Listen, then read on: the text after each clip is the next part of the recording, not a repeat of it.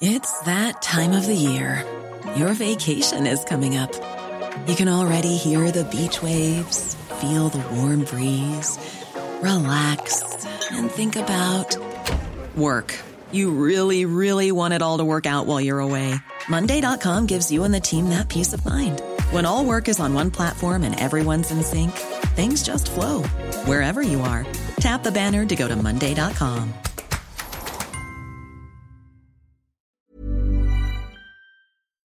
Il est quasiment 22h. C'est un plaisir de vous retrouver pour Soir Info Week-end. Dans un instant, je vous présente les invités, mais avant cela, la Minute Info avec Isabelle Puy-Boulot. Candidature historique de la Finlande à l'OTAN, une nouvelle ère s'ouvre, a affirmé le président du pays.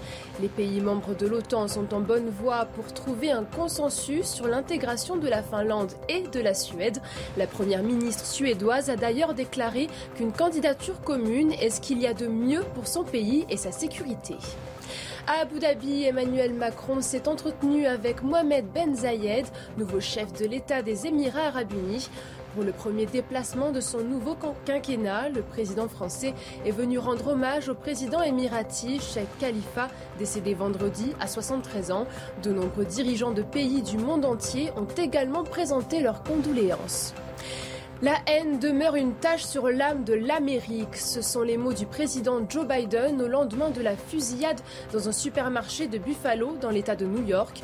Dix personnes ont été tuées et trois blessées. Un acte raciste où des Afro-Américains ont été majoritairement visés. Le tireur, âgé de 18 ans, est poursuivi pour meurtre avec préméditation. Voilà pour la Minute Info. Nathan Dever, bonsoir. Bonsoir Merci d'être avec nous. À vos côtés, Richard Bouygues, premier adjoint PS à la mairie du 12e, euh, qui appartient à la NUP, la Nouvelle Union Populaire Écologique et Sociale. Bien. Merci d'être avec nous. Raphaël Steinville, bonsoir, rédacteur en chef à Valeurs Actuelles. Bonsoir. Merci. Et Paul Melun, essayiste, président de Souverain Demain. On Bonsoir, va un Elliot. peu innover ce soir sur chaque thème à la fin parce que vous avez tendance, les uns et les autres, et je ne vise personne, pas être direct. Donc à la fin de tous les sujets, je vous poserai la question, oui ou non, sur le premier thème par exemple, c'est la cité de Caliste, ce qui se passe à Marseille. Est-ce que l'État est responsable? Et à la fin, on fera un tour de table. Est-ce que l'État est responsable? Est-ce que l'État doit rendre des comptes, oui ou non?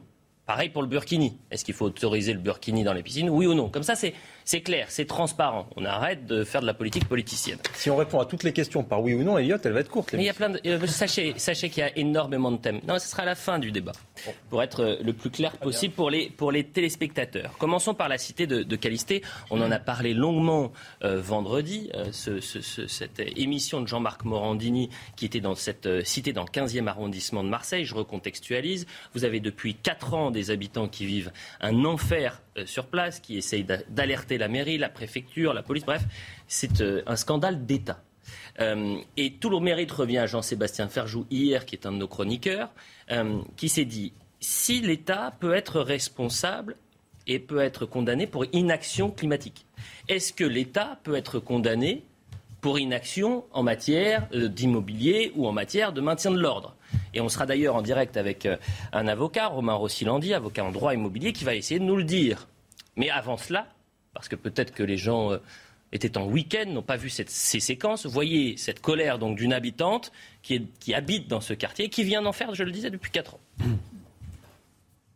C'est grâce à moi que tous là C'est grâce à moi que c'est tous là Tous Tous Moi, les Nigériens, on était seuls contre eux Personne n'était là Personne La police, oh Leur Vous voyez pourquoi Leur propre, c'est chiens Oh, ça, on est fatigués, on n'en peut plus.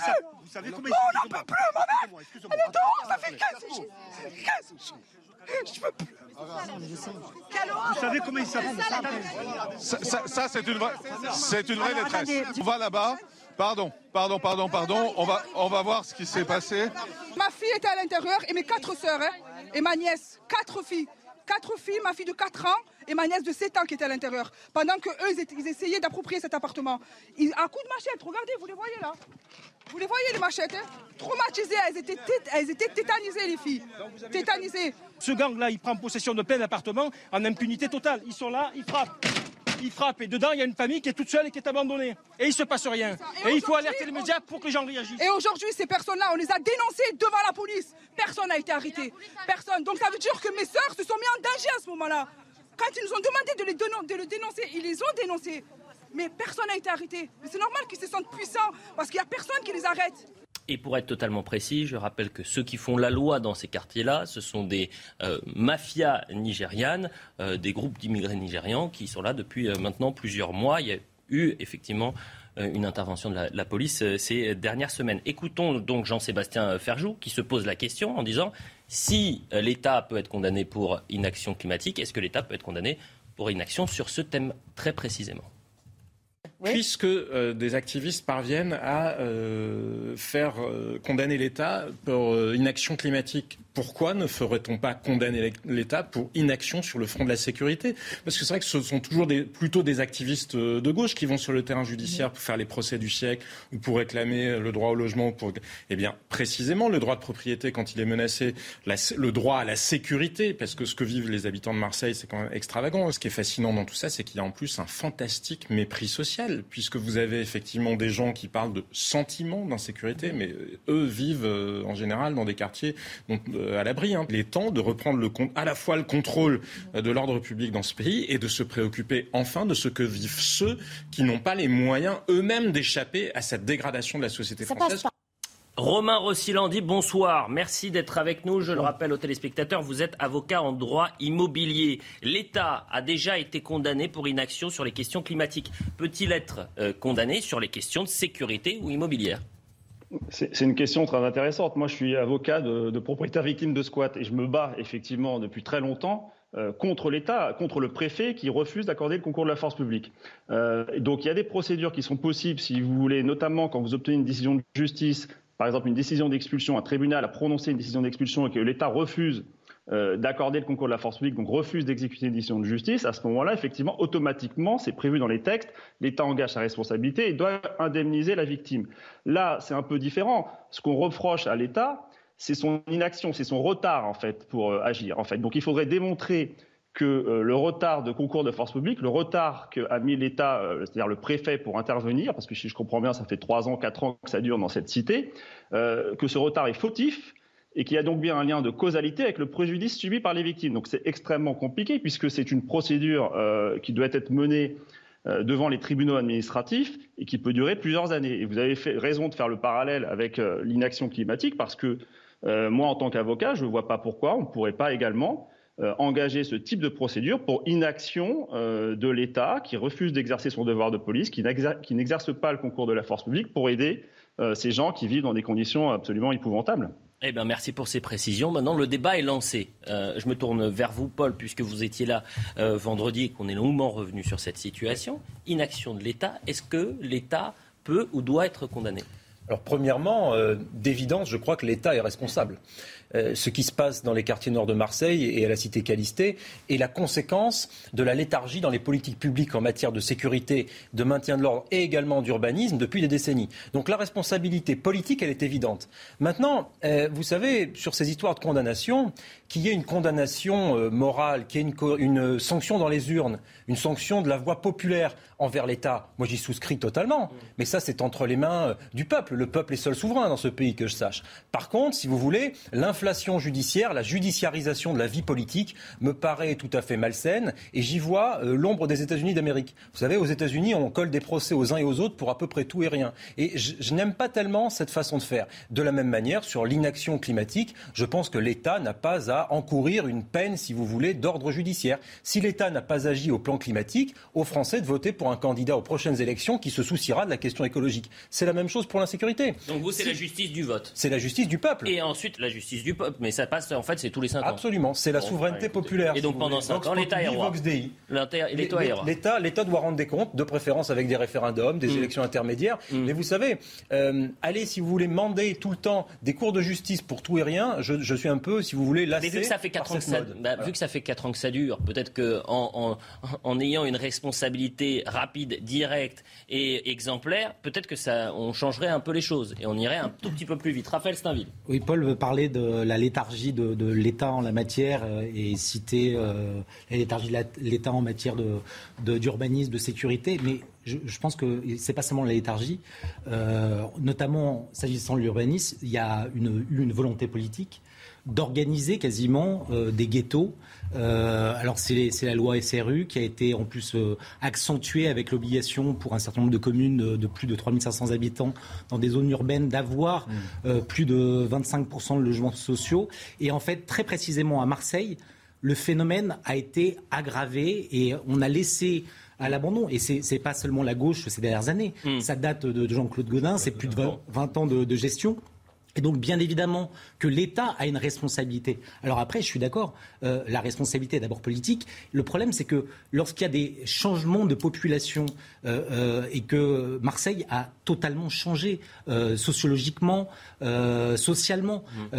c'est très compliqué de faire d'autres majorités. Ce qui se passe dans la cité de Calisté se passe un peu partout en France, malheureusement. On est bien d'accord. dans les détails, pas dans le détail, pas forcément, mais dans le climat, qui est des zones de non-droit dans euh, des euh, quartiers français. Ça ne se passe pas malheureusement qu'à Marseille. Mais je vais me tourner vers vous, Richard Bouic, puisque vous êtes premier adjoint euh, à la mairie du 12e arrondissement de Paris. Dans ce cas-là, c'est la mairie qui est responsable ou c'est l'État? C'est le préfet? En fait, c'est le type de question qu'agacent les habitants quand on leur dit euh, qui est responsable en l'occurrence, puisque ce qu'ils attendent, c'est de la sécurité. Et mm. donc savoir si c'est une responsabilité de l'État ou une responsabilité de la ville, de la région ou du département, j'allais dire que c'est plus du tout leur euh, préoccupation. Ce qu'ils veulent, c'est de la sécurité. Complètement. Après, si on prend de la distance, effectivement, les grandes politiques publiques, elles sont menées par l'État. Et aujourd'hui, elles sont même articulées par l'État. Et c'est l'État avec des collectivités locales qui peut euh, intervenir. Mais en matière de sécurité, c'est d'abord à l'État d'intervenir. Après qu'il puisse y avoir des coproductions sur des choses avec des collectivités locales, oui, mais en réalité, la lutte contre le grand banditisme, la lutte, là, ce que vous dites, contre des mafias, c'est de la responsabilité de l'État. Cette sécurité-là, elle est d'une politique publique qui dépend de l'État. Après, oui, pour des coproductions, qui peuvent être d'ailleurs sur les matières de sécurité, comme sur ce qu'il y a à côté de la sécurité, puisque pour que ces quartiers puissent vivre, il faudra qu'il y ait de la sécurité, puis autre chose. Et donc là, il y aura besoin que les collectivités locales, dans leur domaine de compétences, interviennent. C'est très intéressant ce que vous dites, et vous avez raison. Euh, les euh, gens demandent de la sécurité, que l'État ou la municipalité soit responsable, ils s'en fichent en quelque sorte.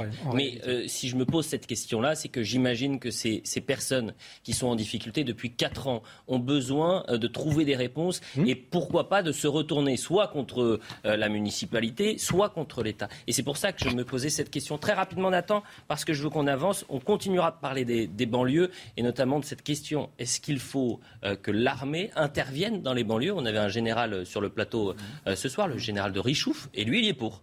Et c'est quelqu'un qui a travaillé dans les banlieues pendant des années. Nathan Dever. Écoutez, je pense que dans une république, la seule condamnation euh, de l'État ou d'une municipalité, en effet, ça se passe dans les urnes. Hein. et puisqu'on parle de Marseille, mmh. euh, le président euh, Macron est allé à Marseille il y a quelques mois. Il a fait un déplacement de quelques journées en disant. il a parlé que d'écologie. Jean du Macron en disant qu'il allait, euh, qu'il allait. Je parle pas de son, son discours. Il était ah, le Grand Marseille. Il y a quelques mois. il était allé Marseille deux ou trois jours, je crois. Avec son carnet de chèques. Exactement, avec le carnet de chèques et la méthode macronienne. Bon, mais c'est le, ça doit se passer dans les élections.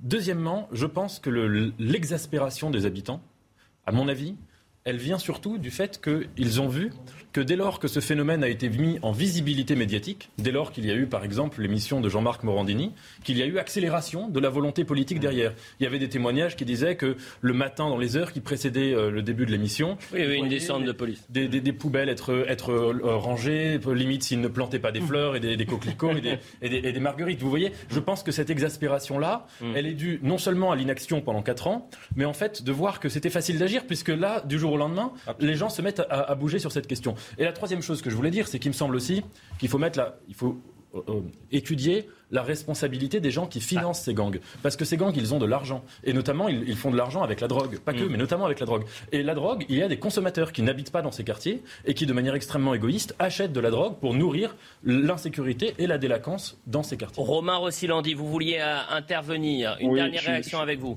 Je suis d'accord avec ce qui vient d'être dit. Moi, dans les dossiers de squat, la seule chose qui fait bouger les préfets, c'est les médias. C'est terrible. Hein euh, si je fais mon article 38, ma requête dans mon coin et que j'ai pas un média derrière, j'aurai pas de réponse du préfet. À partir du moment où je médiatise le dossier, curieusement, j'ai des réponses des préfets. Donc euh, évidemment que le, pouvoir médiatique est très important et il faut pas être dupe. Hein, c'est parce qu'ils se sont mobilisés qu'il y a eu une réaction aussi rapide à Marseille. Il n'y a pas l'ombre d'un doute. Juste une dernière question. Dans votre cabinet, par exemple, chaque année, vous avez combien de dossiers pour des squats?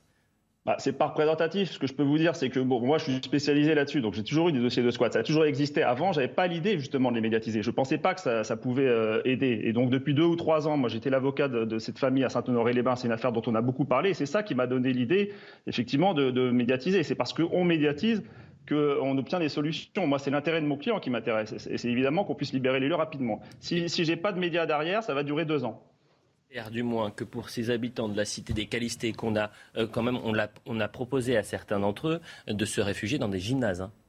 D'accord? Donc, euh, euh, c'est-à-dire, parce que je veux qu'on avance un tout petit peu, excusez-moi Raphaël, mais on a réussi à, bloquer un pays pendant deux ans. Et je l'avais dit vendredi. On a imposé la vaccination, on a limité les sorties euh, en plein air, on a confiné, on a jugé du jour au lendemain que des commerces étaient non essentiels, sans parler du quoi qu'il en coûte. Alors évidemment, ce n'est pas la même chose, mais quand l'État veut agir et agir vite, quand il y a un état d'urgence, on peut le faire. Donc moi, je pense à ces personnes-là. Est-ce qu'on est en état d'urgence dans ces quartiers-là? C'est la question qu'on pourrait aussi se, poser. Tour de table, puisqu'on a terminé, l'État est-il responsable, oui ou non? Responsable euh, dans les urnes. Dans les urnes. Responsable. Responsable. Responsable, mais pas seulement. Mais il y a aussi les consommateurs. Richard Bouygues, l'État est-il responsable? Oui, et pas seul, et pas seulement. La Minute Info, pas seulement. La Finlande et la Suède ont l'appui des États-Unis. Les Américains soutiennent fortement les demandes d'adhésion des deux pays à l'OTAN. Après une réunion des ministres des Affaires étrangères à Berlin, le chef de la diplomatie américaine, Anthony Blinken, s'est dit confiant dans un consensus prochain entre les 30 membres de l'Alliance. Jean Castex, toujours à Matignon, mais plus pour longtemps. Le Premier ministre doit remettre sa démission à Emmanuel Macron. Il s'est confié dans les colonnes du Parisien, l'occasion de faire part de son futur retour à la vie quotidienne. Regardez, je vais retourner dans mes Pyrénées. Il faut que je repeigne mes volets et ma rambarde qui ont pris un coup pendant deux ans. En Corée du Nord, 15 nouveaux morts dus à de la fièvre en pleine flambée de Covid-19. Un bilan qui tombe trois jours après l'annonce officielle du tout premier cas de coronavirus dans le pays. Plus de 800 000 cas de fièvre ont été signalés. Une situation alarmante car le système de santé manque de médicaments et d'équipements. Voilà pour la Minute Info. On avance. Est-ce que nos banlieues sont en état d'urgence Ou du moins certains quartiers, euh, les quartiers les plus euh, sensibles? Le général Richouf, qui était sur euh, le plateau pour l'émission face à Yvan, Yvan Rioufol, nous expliquait, il a travaillé dans les banlieues pendant des années.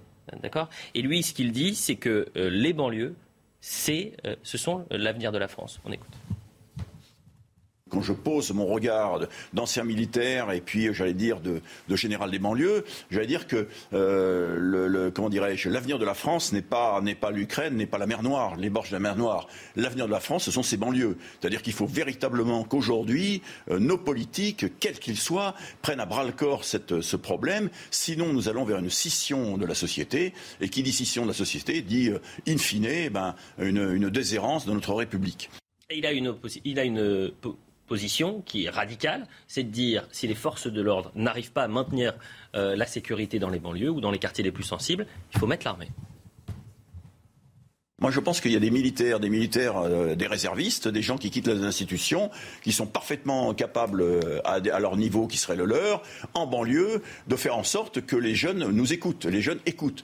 Les jeunes écoutent les militaires. Pourquoi? Parce que ce sont les, ce sont, dit, hein, je, je, rapporte un peu le truc. Tu es le seul qui nous dit ce que tu vas faire. Tu fais ce que tu dis. Voilà. Donc, tu es honnête. Euh, tu es là. tu nous écoutes et on te suit. Aujourd'hui, qu'est-ce qu'on voit? La police ne tient, pas, ne tient pas le quartier. La police n'est pas présente la nuit. Elle fait des coups. Vous savez que la, police, quand elle vient, tout le monde la harcèle. C'est-à-dire que nos, policiers sont harcelés, sont harcelés jour et nuit. Dès qu'ils arrivent, c'est cocktail Molotov, on arrache les gens des voitures, on les tabasse, etc. Donc, j'allais dire que quasiment nos policiers, c'est une, une, cristallisation de la violence. Donc il ne faut pas qu'ils soient là. Il ne faut pas qu'ils soient là. Donc vous me dites qu'est-ce qu'on va faire pour euh, rétablir, j'allais dire, la sécurité, l'esprit sécuritaire? Il faut que les gens qui sont dans les quartiers, les civils qui sont dans les quartiers, puissent descendre acheter, acheter leur, leur, pain le soir à 20h, puissent se promener dans les rues. Et comment vont-ils faire? Eh bien, nous mettons, eh bien, je dis à ce moment-là, je fais ce que j'ai fait moi.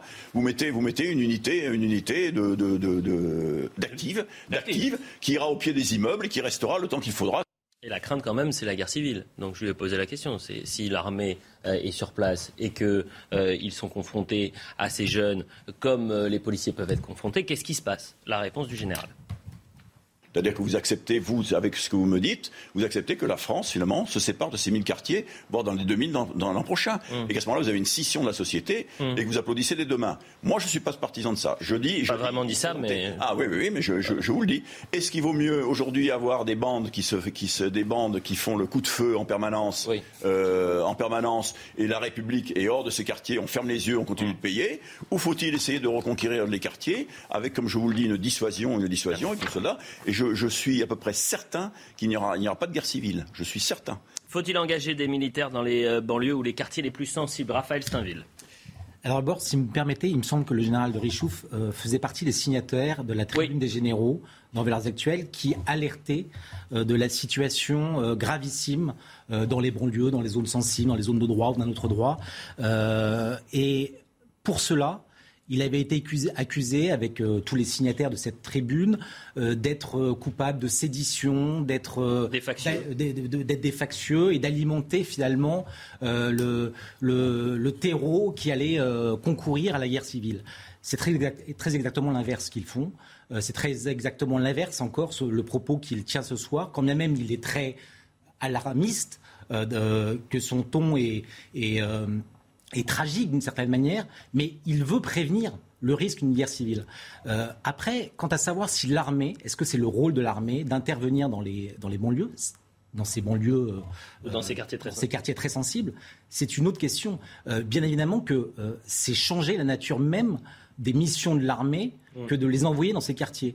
Donc ça demande une réflexion euh, immense. Alors cette, cette, cette, question, elle, euh, elle parcourt euh, le, les, les, débats publics depuis des années. Mmh. Samia Gali, qui est une élue de Marseille, à l'époque sénatrice, avait été l'une des premières à envisager cette, cette, cette solution. Alors soit on l'envisage euh, comme une, un coup de com', pour faire parler, soit on l'envisage sérieusement et il faut anticiper et voir tous les risques que cela, que cela suppose d'engager l'armée sur les terrains comme, comme, ceux de la banlieue. Richard Bouygues, ce serait un, un, un tournant si on engageait euh, l'armée ou des groupes euh, d'actives euh, dans les quartiers les plus sensibles?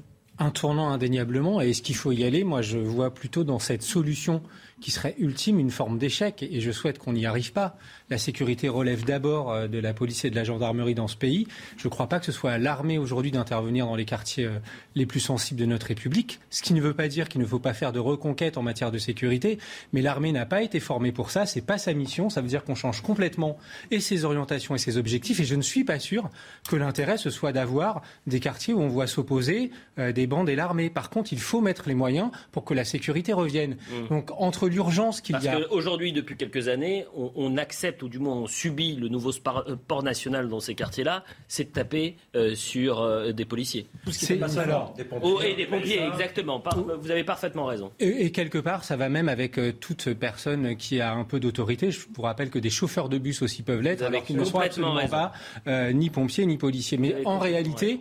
on est bien avec un, un problème qui est de sécurité. Donc, entre l'urgence de dire il faut maintenant agir mmh. et arrêter peut-être de dire pour la 18e fois que la banlieue euh, c'est l'avenir de la France et puis ne pas mettre les moyens en matière de sécurité ni sur toutes les autres politiques publiques parce que il on y reviendra peut-être tout à l'heure. Mmh. Oui, il faut faire de la sécurité, oui, il faut que la justice soit plus efficace, mais il faut aussi que les autres politiques soit menée de concert pour qu'en gros, dans ces quartiers, il y ait aussi d'autres espoirs et d'autres sorties que celles de la violence telle qu'on la voit aujourd'hui. Donc, le recours à l'armée, je n'y suis pas favorable. Et pour les forces de l'ordre, par exemple, faut désarmer les, policiers dans, dans ces quartiers-là?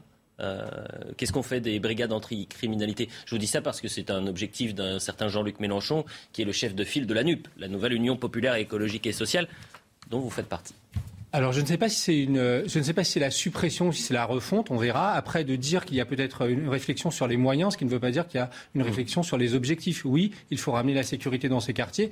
Comment c'est peut-être un débat, mais je pense que sur l'objectif, si on est clair, mettons les moyens, mais engageons vraiment une loi mmh. sur la reconquête de ces quartiers, et ce sera peut-être la première loi qui sera engagée dans le prochain quinquennat. On écoute Gérard Collomb, qui était ministre de l'Intérieur. Rappelez-vous, au moment où il quitte son poste, il dit Ma crainte, c'est que notre société, qui est aujourd'hui côte à côte, ne soit demain face à face. Bien, il en a reparlé aujourd'hui sur Europe 1. On écoute. On voulait aller vers une France euh, apaisée euh, et euh, jamais la France n'a été aussi divisée qu'aujourd'hui. Donc de ce point de vue-là, il y a un vrai problème. Mais d'un point de vue sociétal, la fragmentation de la société française s'est accru. Et qu'en particulier, le problème des banlieues, c'est ce qui explique le vote dont je parlais à l'instant, mmh. n'a pas été résolu. Et donc, qu'il y a un certain nombre de gens que cette situation angoisse, que ce soit dans un sens ou dans l'autre d'ailleurs. Paul Melun, il parle d'or, Monsieur Collomb. Oui. C'est juste un peu impressionnant qu'il ait toutes ces bonnes idées et toutes ces bonnes analyses maintenant qu'il n'est plus aux affaires, mm. qu'il n'est plus président d'une grosse intercommunalité, enfin d'une métropole même, mm. qu'il n'est plus maire de Lyon et qu'il n'est plus ministre de l'Intérieur. Et ça, c'est marrant, ces gens qui soudainement, si vous voulez, euh, après quelques mois, après avoir reçu des notes internes absolument alarmantes dont ils nous font jamais part, nous dit tiens, c'est vrai, on est au bord de la guerre civile. Enfin, c'est quand même amusant. Non, euh, très franchement, le problème, si vous voulez, pour, euh, pour revenir à, notre débat, il, faut, il faut le traiter avec un triptyque. Si vous voulez, si on ne traite que le sujet de l'ordre public et du maintien de l'ordre, on passe à côté du sujet de l'ensauvagement et de l'hyperviolence qui règne à ce nombre de quartiers. Il faut traiter d'abord de la question migratoire. Et là, je crois qu'il faut une politique extrêmement sévère en termes d'entrée sur le territoire, comme M. Biden, par exemple, qui a renvoyé 1,2 million d'immigrés, ou comme, par exemple, la première ministre danoise, qui est une social-démocrate, et qui aujourd'hui fait les demandes d'asile dans les consulats à l'étranger. Vous voyez, il y a certaines mesures qui peuvent être prises, mais ça, c'est pas la volonté politique de l'État aujourd'hui, et c'est surtout pas celle de M. Mélenchon et de la NUP, qui mm. eux veulent plus d'immigration. Donc plus d'immigration égale, in fine, quand elle n'est pas assimilée ni intégrée, plus de violence. Ça, c'est une première chose. La deuxième, c'est la question de l'ordre public. Alors après, faut-il envoyer l'armée? Moi, je prône une, si vous voulez, entre l'armée de terre et la police, je prône une forme intermédiaire de maintien de l'ordre, qui est celle de la gendarmerie mobile. Mm. Je pense que la gendarmerie mobile est mieux formée au maintien de l'ordre, même dans des zones d'extrême violence, que l'armée de terre. Et puis le dernier de mon triptyque, c'est la justice. C'est quelle justice, quelle peine? Et là, c'est en matière pénale, si vous voulez, tout est à refaire. La publicité, messieurs, tour de table très rapidement. Faut-il envoyer l'armée dans les quartiers les plus sensibles Oui ou non Richard Bouygues Non. Non. Non, mais je vais pas pu dire pourquoi. Eh ben écoutez, ça sera peut-être pas la pub. non, mais il faut y songer. Non, mais il faut y songer. Non, la gendarmerie. Non, la gendarmerie. La publicité, on aura la réponse du pourquoi, du nom de, euh, euh, de Nathan Dever. Mais bon, je veux qu'on avance parce qu'on a un autre thème. Si je vous dis 735 jours, vous me répondez quoi? Ah. C'est longtemps. 700, vous imaginez, ça fait d'ailleurs 17 640 heures. Vous savez pas? Plus long que faire une mayonnaise. Je vous le dis après la publicité. Il est 22h30, on poursuit Soir Info Week-end avec Nathan Dever, avec Richard Bouygues, Raphaël Steinville et Paul Melun. Euh, je vous ai dit juste avant la publicité 735 jours, soit 17 640 heures. Je vous donne la réponse juste après la Minute Info. Vous pourrez à nouveau respirer dans les transports en commun. Le port du masque obligatoire, c'est fini dès demain. Que ce soit dans les avions, bus, trains et taxis, il devra tout de même être porté dans les établissements de santé par les soignants, les patients et les visiteurs. Des mesures d'allègement donc, mais la prudence reste de mise. Covid-19 en Chine, Shanghai dessert la vis. Les commerces vont rouvrir progressivement, étape par étape, dès demain. Un soulagement pour les habitants excédés après un deuxième mois de confinement strict. La baisse des contaminations semble engagée. Près de 1300 cas positifs ont été annoncés ce dimanche à Shanghai, contre plus de 25 000 fin avril. Voilà pour le point sur l'information. Et justement, parlons de cette crise sanitaire. 735 jours, c'est le nombre de jours depuis qu'on est obligé de porter ce fameux masque dans les transports. C'était le 11 mai 2020 euh, qu'on commençait à porter le masque dans le bus, dans le métro ou alors dans, les taxis. C'est fini demain. Et puis moi, j'ai voulu quand même, euh, pour qu'on se souvienne un peu, parce que dans la gestion de la crise sanitaire, je pense que la gestion des masques a symbolisé toute la confusion, tout le flou artistique qu'il y a pu avoir au plus haut sommet de l'État. Petite piqûre de rappel pour filer la métaphore. J'ai décidé euh, aujourd'hui euh, de déstocker 15 millions de masques anti-projection de notre stock national. Ce sont des masques qui serviront aux professionnels de santé et qui serviront aussi aux personnes qui sont à risque dans la mesure où ce sont des personnes qui reviennent de zones dites zones rouges, donc de zones à risque. Personne n'a besoin de porter un masque si un médecin ne vous demande pas d'en porter un. Les Français ne pourront pas acheter de masques dans les pharmacies parce que ce n'est pas nécessaire quand on n'est pas malade. C'est vraiment, je le rappelle, une denrée rare et totalement inutile pour toute personne dans la rue. Les gestes barrières, la distanciation sociale, le lavage des mains, le fait de tousser dans son coude sont les mesures reconnues par l'OMS comme les plus efficaces. Mais s'il s'avère que le port d'un masque en population générale pouvait permettre de renforcer l'efficacité du dispositif, si les recommandations des scientifiques allaient dans ce sens, alors nous serions amenés à communiquer en ce sens. L'urgence de santé publique internationale, de portée internationale, elle est posée par l'OMS cinq jours après, le 30 janvier. Donc j'ai déjà mis en place et j'ai déjà interpellé les établissements et les ARS cinq jours avant, et les chercheurs, et Santé publique France, et j'ai commandé des masques. Et j'ai demandé déjà qu'on commande des masques. À partir de lundi 16 mai, le port du masque ne sera plus obligatoire dans l'ensemble des transports en commun dans notre pays. Plus obligatoire, mais recommandé. Et jusqu'à quand Nathan Dever sur cette gestion du masque Quand les historiens, de, dans 50 ans, Ah, sauf si c'est possible que dans 100 ans, les historiens soient masqués parce que ce sera devenu obligatoire, euh, même, même chez soi, même aux toilettes, etc. Mais quand ils, se penchent, euh, quand ils se pencheront sur cette question, ils se diront que c'était ridicule. De dire que, que, que une, une, question politique fondamentale, ça devienne être comme ça de cacher les visages des citoyens ridicules.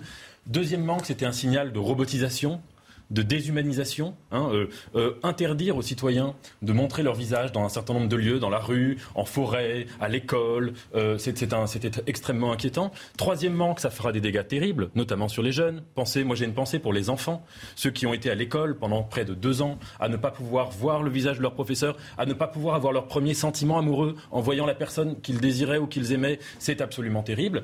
Et euh, la dernière chose, c'est qu'évidemment, ça laissera des effets, même si la loi disparaît des gens qui continueront, comme dans certains pays asiatiques, de mettre le masque, même quand il n'y a pas de raison sanitaire.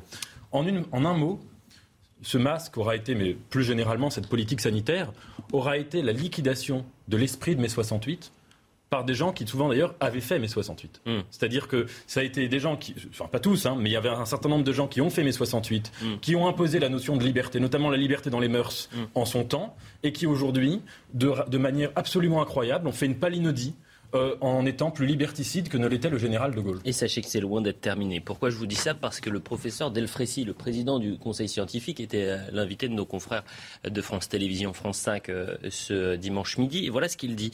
La pandémie n'est pas finie. Il faut être prudent. Personne ne peut dire euh, que ou quel nouveau variant va arriver, mais il faut apprendre à vivre avec. Il y aura une nouvelle campagne de vaccination, mais elle sera plus ciblée. Il va falloir vacciner les personnes âgées et celles qui ont une immunité qui se perd dans le temps. Nous verrons en fonction de la gravité de la situation s'il faudra étendre la vaccination à la population générale. Comprenez, j'essaie de le traduire. Dans six mois, il y a un nouveau variant. Dans six mois, on a la quatrième ou la cinquième dose. Raphaël Steinville. Oui, alors moi, je n'arriverai pas à dire mieux que ce qui a déjà été dit sur, sur le masque. Très honnêtement, c'est un résumé de, toute cette crise. C'est-à-dire que vous parliez de, je ne sais plus quelles étaient vos expressions, mais en fait, on était dans, dans le mensonge.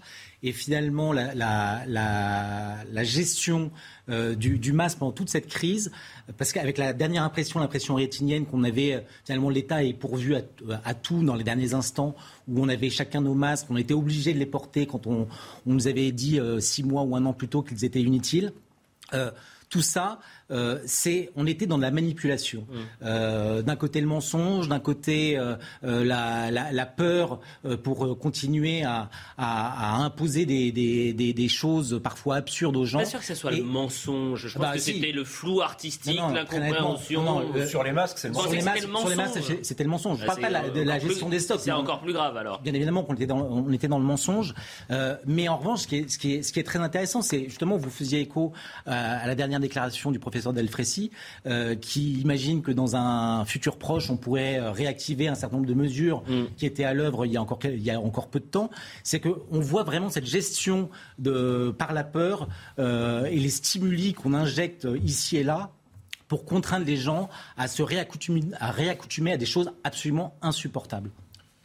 Non, c'est très juste. Je souscris à, à, ce qui a été dit à la fois par Nathan et par Raphaël. Nous sommes effectivement sur le seuil, et c'est d'ailleurs un peu ce qui est annonciateur par le professeur Delfrécy, d'une civilisation occidentale qui, euh, sous couvert d'un certain nombre, si vous voulez, de leçons données au monde asiatique en expliquant le matin, le soir et l'après-midi que ce sont des civilisations qui sont extrêmement totalitaires, etc., mm. notamment sur les sujets des QR codes, etc.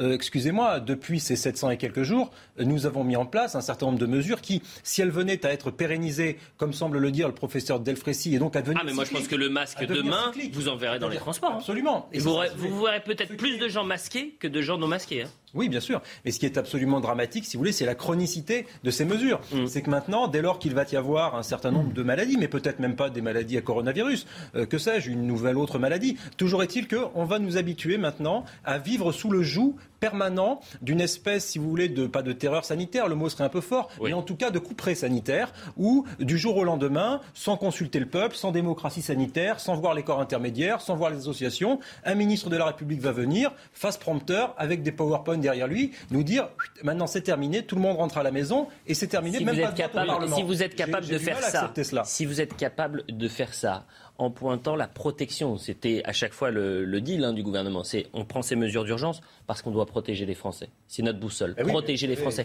Alors à ce moment-là, qu'ils fassent la même chose à Marseille, qu'ils fassent la même chose dans les quartiers les plus sensibles. C'est que les conseils de défense sanitaire se font à huis clos. Quand la démocratie mondiale aujourd'hui, on a, on a droit à quasiment en direct. Non mais c'était la boussole, protéger les Français. Bah, protégeons-les pour tout à ce moment-là. Qu'on soit au courant de ce qui se passe. Oui, nous avons vécu pendant 700 jours dans un état en fait de théocratie sanitaire. C'est-à-dire, on était dans un pays religieux, euh, mais c'est vrai, hein, il n'y avait, plus de laïcité sur le plan de, ce délire euh, euh, sanitaire. Et voilà, donc on avait des ministres de la santé qui se comportaient comme des prêtres, mm.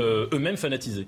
Et nous étions à la messe. Est-ce que vous, Richard Bouygues, dans cette gestion de la crise sanitaire, et plus particulièrement sur le masque, est-ce que vous pensez que le, masque est désormais entré dans notre, dans notre quotidien Que euh, finalement, il y a, euh, comme dans la culture ou euh, les régions asiatiques, ça va devenir un, outil du quotidien pour les Français?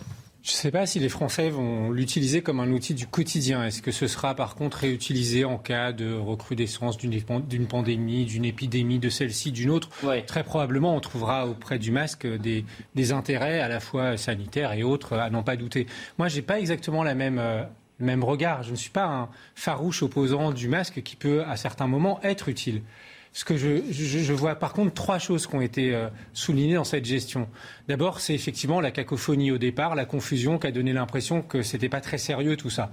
La deuxième chose, c'est que ça a quand même mis en exergue le manque de souveraineté en matière sanitaire, euh, le fait qu'on soit si dépendant d'autres pays et qu'on n'ait pas anticipé et qu'on ne soit pas prêt à ce moment-là. Je crois que, alors qu'on était plutôt fiers de notre système de santé, on en voyait là une forme de vulnérabilité extrême et que ça nous a quand même interrogé sur c'est quoi demain une souveraineté sanitaire en 2030, par exemple, face à des nouvelles pandémies. Est-ce que certaines choses qu'on laissait jusqu'à présent de côté, on ne doit pas se les réapproprier? Comment? En relocalisant, en s'assurant d'autres contrats, enfin bref. Mm. Et la troisième chose, c'est la gestion même du masque. C'est qu'une fois qu'on nous a dit faut mettre le masque, en fait, c'était un fait acquis et il n'y a jamais eu de régulation sur le port du masque en fonction de l'épidémie. À des moments, on pourrait le garder, à d'autres moments, le quitter. On a eu l'impression que c'était un bloc.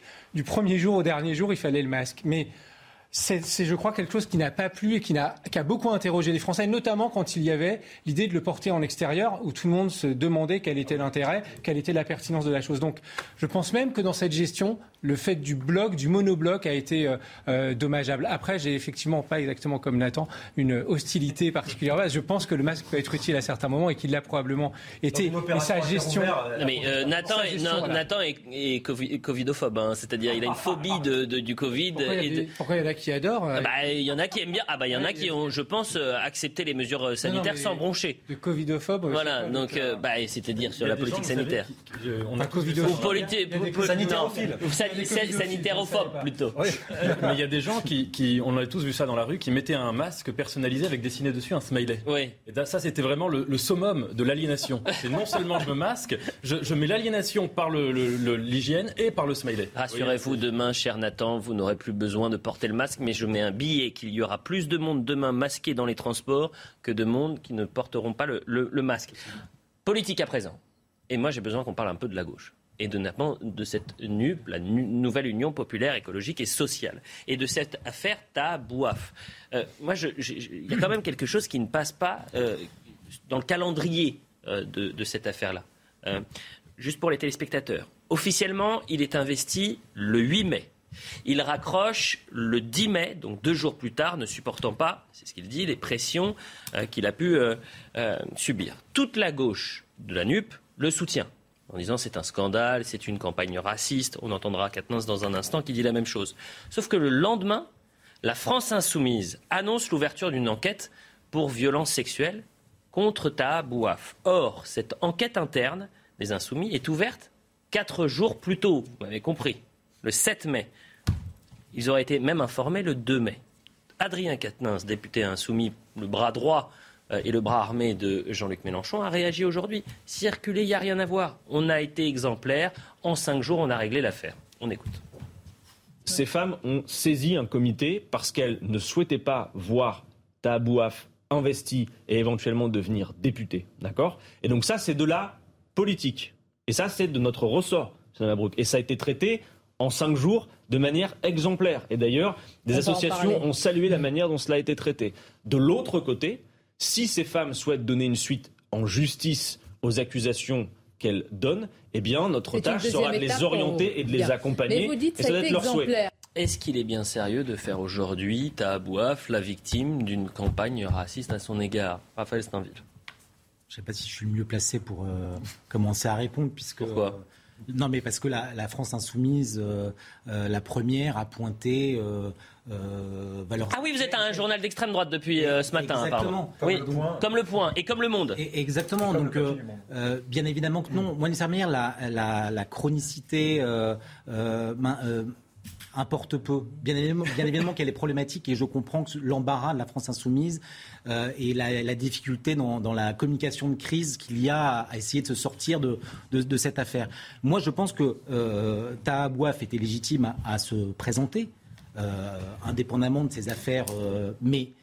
Et sa condamnation en première instance pour un ça, public. Le fait que la France insoumise le désigne candidat pose question et, interroge sur la, la, signification de ce choix euh, est intéressante et peut-être problématique. Hmm. Mais le reste, très honnêtement, euh, moi, ça, ça c'est des choses qui me, qui me dépassent. Est-ce que cette, euh, Richard Bouygues, cette candidature, vous vous mettez du côté du Parti socialiste mal à l'aise, objectivement?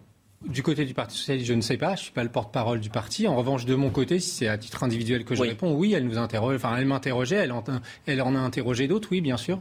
Et sur ce calendrier et ce, calendrier. Elle, nous interrogeait bien avant euh, le 2 mai. Oui, parce que je crois qu'on en a un peu parlé la semaine dernière, je crois. Oui, quand vous, quand vous dites euh, toute la gauche était derrière et soutenait, je pense que ça n'empêche que du côté de la gauche, il y avait des interrogations et qui étaient euh, des interrogations plus anciennes et plus légitimes. Ce que je disais, Richard Bouygues, c'est que toute la gauche, en tout cas la NUP, a condamné la campagne qui avait été faite euh, contre euh, cette euh, campagne considérée hein, par la gauche comme une campagne à charge et non pas à décharge contre Tahabouaf, une campagne raciste.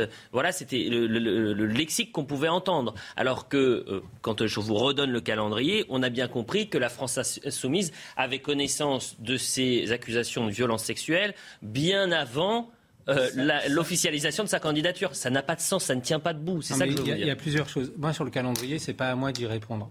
Que, dans un premier temps, un parti politique ait mis en place des procédures euh, en cas de violence Oui, et je pense que d'ailleurs tous les partis s'honoreraient à avoir ce type de procédure qui permet à des personnes victimes d'interpeller le parti concerné en disant il y a un souci et que ce parti, notamment sur ses désignations dans des campagnes comme les législatives, soit interpellé, soit interrogé, parce que ça c'est même pas du rôle du, du, pouvoir judiciaire, c'est que le parti politique doit être interrogé. ça, je trouve ça. de cette commission était plutôt d'étouffer l'affaire, à mon sens, plutôt que de libérer la parole des victimes, puisque je connais, si Mediapart et l'autre et l'autre média euh, n'avaient pas révélé l'affaire, euh, la commission aurait étouffé cette affaire qui ne serait pas allée en je Ne connais, je ne connais pas les procédures qui existent dans les autres partis, mais je connais celles qui existent au Parti Elles sont dans la presse en tout Elles cas. Elles ont pu, en amont, se saisir de dossiers et pouvoir en parler. Et ça a, je pense, permis, un, d'avoir des témoignages de victimes et deux, euh, d'éviter des. Euh, mais là, c'était l'avant le linge sale en famille. Ça, c'est la première chose. non, mais la difficulté, c'est qu'on en a fait une victime, Tahabouaf, la, euh, du côté de la NUP. C'est-à-dire que, et encore une fois, quand vous entendez Adrien Quatennens, il ne parle pas de, de ces faits de violence sexuelle ou alors même si vous voulez, du calendrier. Il préfère dire j'ai été choqué. On va écouter. Tiens, juste après la Minute Info, on va écouter Jean-Luc Mélenchon. D'ailleurs, il y a petit, euh, euh, petite tension avec Fabien Roussel qui était contre. Euh, Grosse tension. contre. Comme quoi, oui. Qui faisait partie des porte-parole de la, de la, de, de la France Insoumise était contre. C'est vrai, Richard Bouygues. La Minute Info. D'autres à gauche avaient des notes. Non, mais. Le préfet de l'Isère prêt à contester l'autorisation du burkini dans les piscines. Conformément aux instructions qu'il a reçues du ministre de l'Intérieur, le préfet saisira le tribunal administratif de Grenoble en cas d'adoption de cette délibération dont l'objectif manifeste est de céder à des revendications communautaristes à visée religieuse, paraît contrevenir au principe de laïcité posé par la loi de 1905. Feu vert pour une candidature de la Suède à l'OTAN. Le Parti social-démocrate au pouvoir dans le pays a donné son accord, ouvrant ainsi la voie à une demande d'adhésion par le gouvernement conjointement avec la Finlande. Le parti précise toutefois être opposé à l'installation de bases permanentes de l'OTAN et d'armes nucléaires sur le territoire suédois.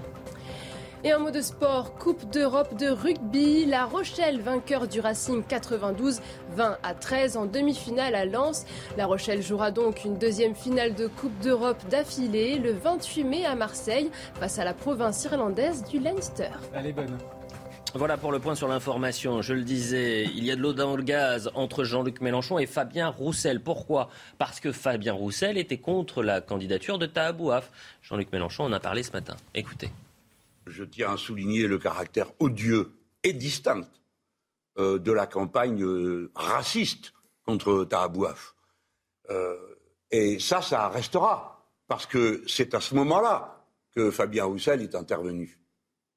C'est ce que je vous disais comme fait, en effet. C'est la raison pour laquelle, personnellement, je reste sous le, le choc d'avoir vu intervenir en pleine campagne raciste un dirigeant politique de notre famille pour attaquer quelqu'un. Nathan Dever, décryptage. Est-ce que cette euh, nupe va durer quand on voit déjà les tensions une semaine après euh, cette euh, fameuse alliance? Écoutez, déjà, il me semble que c'était prévisible qu'il allait y avoir des tensions. Euh, c'est une situation d'union euh, de la gauche. L'union, ça ne veut pas dire euh, le melting pot et le, fusionnage et la, la, fusion, pardon, mm. et une situation où tout le monde se mettrait à parler à l'unisson. Je trouve ça même sain qu'il y ait des désaccords qui s'expliquent comme ça sur la sur la. il y a des lignes rouges. on va parler du Burkini dans un instant. Je pense que cette question-là du Burkini peut faire imploser cette cette nupe. Ah oui, mais c'est tout à fait possible que ça fasse imploser. Mais en tout cas, je trouve ça sain qu'il y ait des débats. Par exemple, sur le Burkini, d'ailleurs, c'est un débat plus intéressant que sur juste la personne de, de Tahabouaf. C'est plus intéressant de débattre sur des idées que sur des, que sur des personnes. Bon, sur Tahabouaf, moi, écoutez, euh, je au-delà des, agressions... Euh, mais attendez, moi je ne parle absolument pas des accusations d'agression sexuelle ou de violence sexuelle, pardonnez-moi. J'en ai absolument pas parlé ces dernières semaines. Ce qui m'intéresse, c'est de, voir le calendrier. C'est-à-dire qu'on n'est pas des lapins de six semaines. Euh, on, voit bien ce qui s'est passé. Quand on a l'information, quand je dis on, c'est la France insoumise à l'information début mai, euh, qu'ils officialisent la candidature, que finalement deux jours plus tard, ils renoncent en disant c'est trop dur pour moi parce que je suis agressé, et que le lendemain, euh, on apprend qu'il y a une enquête interne les gens ne sont pas dupes. Bien sûr, vous avez raison. Ensuite, euh, on, sait que dans ce genre de situation, parfois, euh, les, plaignantes ne veulent pas que ça s'ébruite, euh, qu'elles veulent commencer à faire les choses de manière confidentielle. On ne sait pas exactement comment ça s'est passé à l'intérieur, mais en tout cas, c'est possible. Sur Taboif, moi, ce qui me, ce qui me gêne dans la, dans la parole, par exemple, de, Jean-Luc Mélenchon à ce sujet, c'est que, bon, naturellement, il y a eu des propos racistes qui ont été émis contre lui. C'est vrai, c'est vérifiable sur les réseaux sociaux. Mais enfin, que toute critique de Taboif ne relève pas du racisme. Mmh. Moi, pour ma part, même si, d'ailleurs, tout le monde reconnaît qu'il a eu un rôle salutaire pendant l'affaire Benalla, qu'il a quand même contribué à dévoiler les images euh, qui ont lancé cette affaire. Ce qu'il a fait était salutaire à ce moment-là. Mm. Mais enfin, il y a chez lui un certain nombre de déclarations, euh, d'écrits, de tweets, euh, même la soirée où il avait rencontré Emmanuel Macron au théâtre mm. et où il avait fait savoir qu'Emmanuel Macron était au théâtre en donnant l'adresse, etc., qui sont très problématiques et on peut dire ça de manière politique. Et Certains retiendront plus ces déclarations sur Linda Kebab quand il l'insulte d'arabe de, service que de ces images pour l'affaire de Alexandre Benalla avançons puisque vous vouliez parler du Burkini. Vous avez raison. Euh, on, je le dis aux téléspectateurs. Allez-y, bien sûr, Richard. On regardera en même temps toutes les autres investitures qui nous poseront problème sur tous les autres partis. Vous avez bien raison, Richard Bouygues. Je sais qu'il y a eu un article dans Sud-Ouest, je crois, qui revient sur les candidatures, euh, non pas euh, qui pourraient déranger. Euh, du côté de la majorité. Absolument. J'ai vu une liste assez importante. et ça sera intéressant d'en parler, bien sûr. je dis rien. Mais euh, vous avez bien raison de le dire. Continuez de le dire. Euh, on va parler du Burkini parce que demain, c'est un tournant social qui se joue à Grenoble. Le port du Burkini sera voté en conseil municipal. C'est un projet qui est porté par le maire vert Éric Piolle, critiqué au sein même de sa majorité. Que les téléspectateurs comprennent bien. Il y a 59 élus qui vont voter potentiellement demain pour que euh, le projet tombe à l'eau, il faut 30 votes contre. L'opposition plus les frondeurs de gauche, ça représente 27 voix à peu près. Ça veut dire que ça va se jouer à deux ou trois voix euh, demain. Ça pourrait se jouer à deux ou trois voix. Et autre chose très intéressante, le euh, préfet de l'Isère a assuré porter la question devant le tribunal administratif si euh, le projet serait voté. On va écouter Éric Piolle parce qu'il en parle depuis trois semaines et aujourd'hui il nous dit que c'est un non-sujet. On l'écoute. Venez à Grenoble, nous, sommes, euh, nous avons été choisis par l'Union européenne pour être capitale verte de l'Europe. Hein, parce que notre bilan sur la pollution, sur la lutte contre le dérèglement climatique, sur euh, là il y a la guerre en Ukraine, tout le monde parle d'indépendance énergétique. À Grenoble, nous produirons à la fin de l'année euh, l'équivalent de la consommation des ménages de Grenoble en électricité 100% verte. Pour nous, c'est un non-sujet en fait. On change le règlement des piscines qui a été dans lequel a été introduit des dispositions discriminantes il y a 10 ans, c'est pas vieux. On les enlève parce qu'on peut le faire, ça coûte rien et c'est l'universalisme auquel je suis très attaché l'accessibilité à tous du service public. C'est un non-sujet, euh, ce qui va se passer demain. Paul Melun. Je ne pense pas que ce soit un non-sujet. En tout cas, c'est un sujet qui a suffisamment intéressé M. Piolle pour qu'il le mette sur la place publique depuis des jours, des jours et des jours. Mm. Euh, M. Piolle, d'ailleurs, comme M. Mélenchon, dans son attaque et, l'histoire du racisme qui toucherait soi-disant à Abouaf, euh, font un peu le même travail, si vous voulez. C'est-à-dire qu'ils vont séduire une frange de la population que eux-mêmes, d'ailleurs, idéalisent, ou en tout cas qu'ils fantasment, puisque je crois qu'une extragente majorité de nos compatriotes musulmans ne sont pas eux-mêmes très portés sur le burkini et que ça ne dérange pas une bonne partie de nos compatriotes musulmans d'aller à la piscine municipale sans burkini. Par conséquent, M. Piolle ne cible pas l'électorat seulement musulman, il cible l'électorat de l'islam politique. Et ça, ça répond à un agenda et à une stratégie qui est extrêmement dangereuse. Vous savez, les écologistes dans les grandes villes françaises, j'ai l'impression qu'ils agissent un petit peu sur un triptyque chronologique. Ils commencent par déconstruction, c'est-à-dire qu'ils déconstruisent tout ce qui a été mis en place, ils s'attaquent au sapin de Noël, mmh, au Tour de France, au foie gras, que sais-je. Ensuite, c'est boboisation. On augmente les prix des loyers, on met le prolétariat dehors, euh, on met des cours d'école non genrés, etc. Et à la fin, c'est islamisation. Hmm. Voilà, ça c'est le troisième de leur triptyque. Quand vous voyez... si vous voulez, quand je vois ça avec M. Piolle, hmm. je me dis qu'effectivement, cette nupe, elle a quand même du plomb dans l'aile quand on voit les vedettes qu'il y a, comme M. Piolle ou Mme Rousseau. Je trouve ça extrêmement préoccupant pour l'avenir de la gauche. Christophe Ferrari, qui est le président de Grenoble-Alpes Métropole, qui est euh, ancien membre du Parti Socialiste, euh, a dit chez nos confrères de France 3, c'est un débat, une croisade qui est portée par Éric Piolle, seul contre son territoire. Il est seul contre tous aujourd'hui, Richard Bouygues. Ah, ça, je ne sais pas. Il faut voir avec lui. Mais visiblement, dans sa propre majorité, le débat existe, puisque euh, je crois qu'il y a eu euh, une prise de parole d'une partie euh, d'élus. 42 conseillers départementaux de l'Isère ont signé mardi euh, une tribune contre l'autorisation du Burkini. Voilà, donc c'est que ce sujet-là, il fait euh, débat dans sa propre majorité, donc c'est un peu problématique au niveau local de commencer euh, à se proposer de ce genre de ce genre de mesures qui, en plus, alors pour le coup. ne m'apparaissent pas du tout en cohérence avec les propos d'Éric Piolle qui disait qu'il a été choisi comme étant capitale verte, Grenoble, et il, évoque le changement climatique, il évoque ses politiques en matière d'environnement, pourquoi pas, mais là on est sur carrément autre chose. Enfin, c'est, on est sur non pas la, on ne conforte pas. Et je pense qu'au regard des attentes, euh, justement, peut-être euh, des Français, au regard de, certaines, de certains besoins, les, expressions, euh, je crois, ne sont pas du tout sur une priorité au Burkini, mais par contre sur euh, les questions de pouvoir d'achat, les, de, les, questions de santé, les questions d'écologie. C'est une vraie question de société. Pourquoi? Parce que si demain c'est voté, que c'est porté devant le tribunal administratif, que ensuite ça revient vers le Conseil d'État, il y aura une jurisprudence Burkini. Notre, on est dans un tournant social euh, aujourd'hui et évidemment judiciaire, puisqu'il y a un vide judiciaire sur la question. Écoutons Alain Carignon, qui est le conseiller municipal et qui dit ça remet en cause l'émancipation des femmes, qui est évidemment contre le burkini dans les piscines. On ne l'a pas, on va l'écouter dans un instant. Euh, Raphaël Steinville, quel regard vous portez sur cette question En fait, il faut se souvenir que euh, Piolle, il y a quelques années, parce que ce, cas de figure, c'est sous la pression des associations euh, musulmanes et des femmes musulmanes, probablement proches des frères musulmans, qui ont euh, fait un certain nombre de, de, de, de, lobbying, euh, investissant les piscines pour euh, faire entendre leur voix et leur désir de pouvoir se baigner en burkini. ça s'est passé, ça s'est passé plusieurs fois ces dernières années à, à, Grenoble. Jusqu'à présent, le maire de Grenoble était, alors sinon inflexible, du moins avait, tenu bon, il n'avait pas jugé opportun d'accéder à leur désir. Mm. Alors on aimerait comprendre la mutation de de son, changement, son changement de pied. Et je pense qu'il s'inscrit totalement dans ce que disait euh, Paul Melun, euh, dans, dans, ce, dans ce triptyque qui a été euh, très, très bien défini, avec, qui se termine au final avec ce, souci de plaire à la frange la plus radicalisée de, l'islam. Écoutez, merci beaucoup. On doit partir en, publicité. Tour de table, chose promise, chose due. Pour ou contre le burkini dans les piscines municipales? Contre. Contre. Contre. Contre. Moi, je ne suis pas contre. Vous n'êtes pas contre. Eh ben, vous allez m'expliquer pourquoi vous n'êtes pas contre, puisque vous restez pour la deuxième mi-temps de Soir Info Week-end. On va en parler juste après. Il est 23h, la suite de Soir Info Week-end. Seul Nathan Dever est resté sur ce plateau. Et ça tombe bien puisque Nathan était favorable au port du Burkini dans euh, les piscines. Il nous disait Je ne suis pas contre. Vous allez nous expliquer pourquoi dans un instant. Et puis je présente les autres invités dans quelques secondes. Mais avant cela, la Minute Info. Abu Dhabi, Emmanuel Macron s'est entretenu avec Mohamed Ben Zayed, nouveau chef de l'État des Émirats arabes unis. Pour le premier déplacement de son nouveau quinquennat, le président français est venu rendre hommage au président émirati, Sheikh Khalifa, décédé vendredi à 73 ans. De nombreux dirigeants de pays du monde entier ont également présenté leurs condoléances. La haine demeure une tâche sur l'âme de l'Amérique. Ce sont les mots du président Joe Biden au lendemain de la fusillade dans un supermarché de Buffalo dans l'État de New York. Dix personnes ont été tuées et trois blessées. Un acte raciste où des Afro-Américains ont été majoritairement visés. Le tireur, âgé de 18 ans, est poursuivi pour meurtre avec préméditation.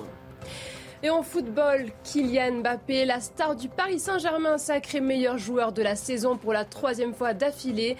La cérémonie des trophées UNFP s'est tenue ce soir. C'est la sixième fois consécutive qu'un joueur du PSG remporte le titre. Après Zlatan Ibrahimovic en 2016, Edinson Cavani en 2017, Neymar en 2018, Mbappé en 2019 et 2021. En raison de la pandémie, il n'y avait pas eu de trophée en 2020.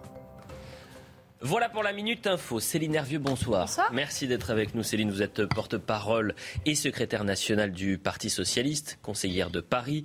Euh, j'imagine si vous êtes toujours porte-parole du Parti Socialiste, c'est que vous êtes favorable à la NUP, la nouvelle Union populaire écologique Je et sociale.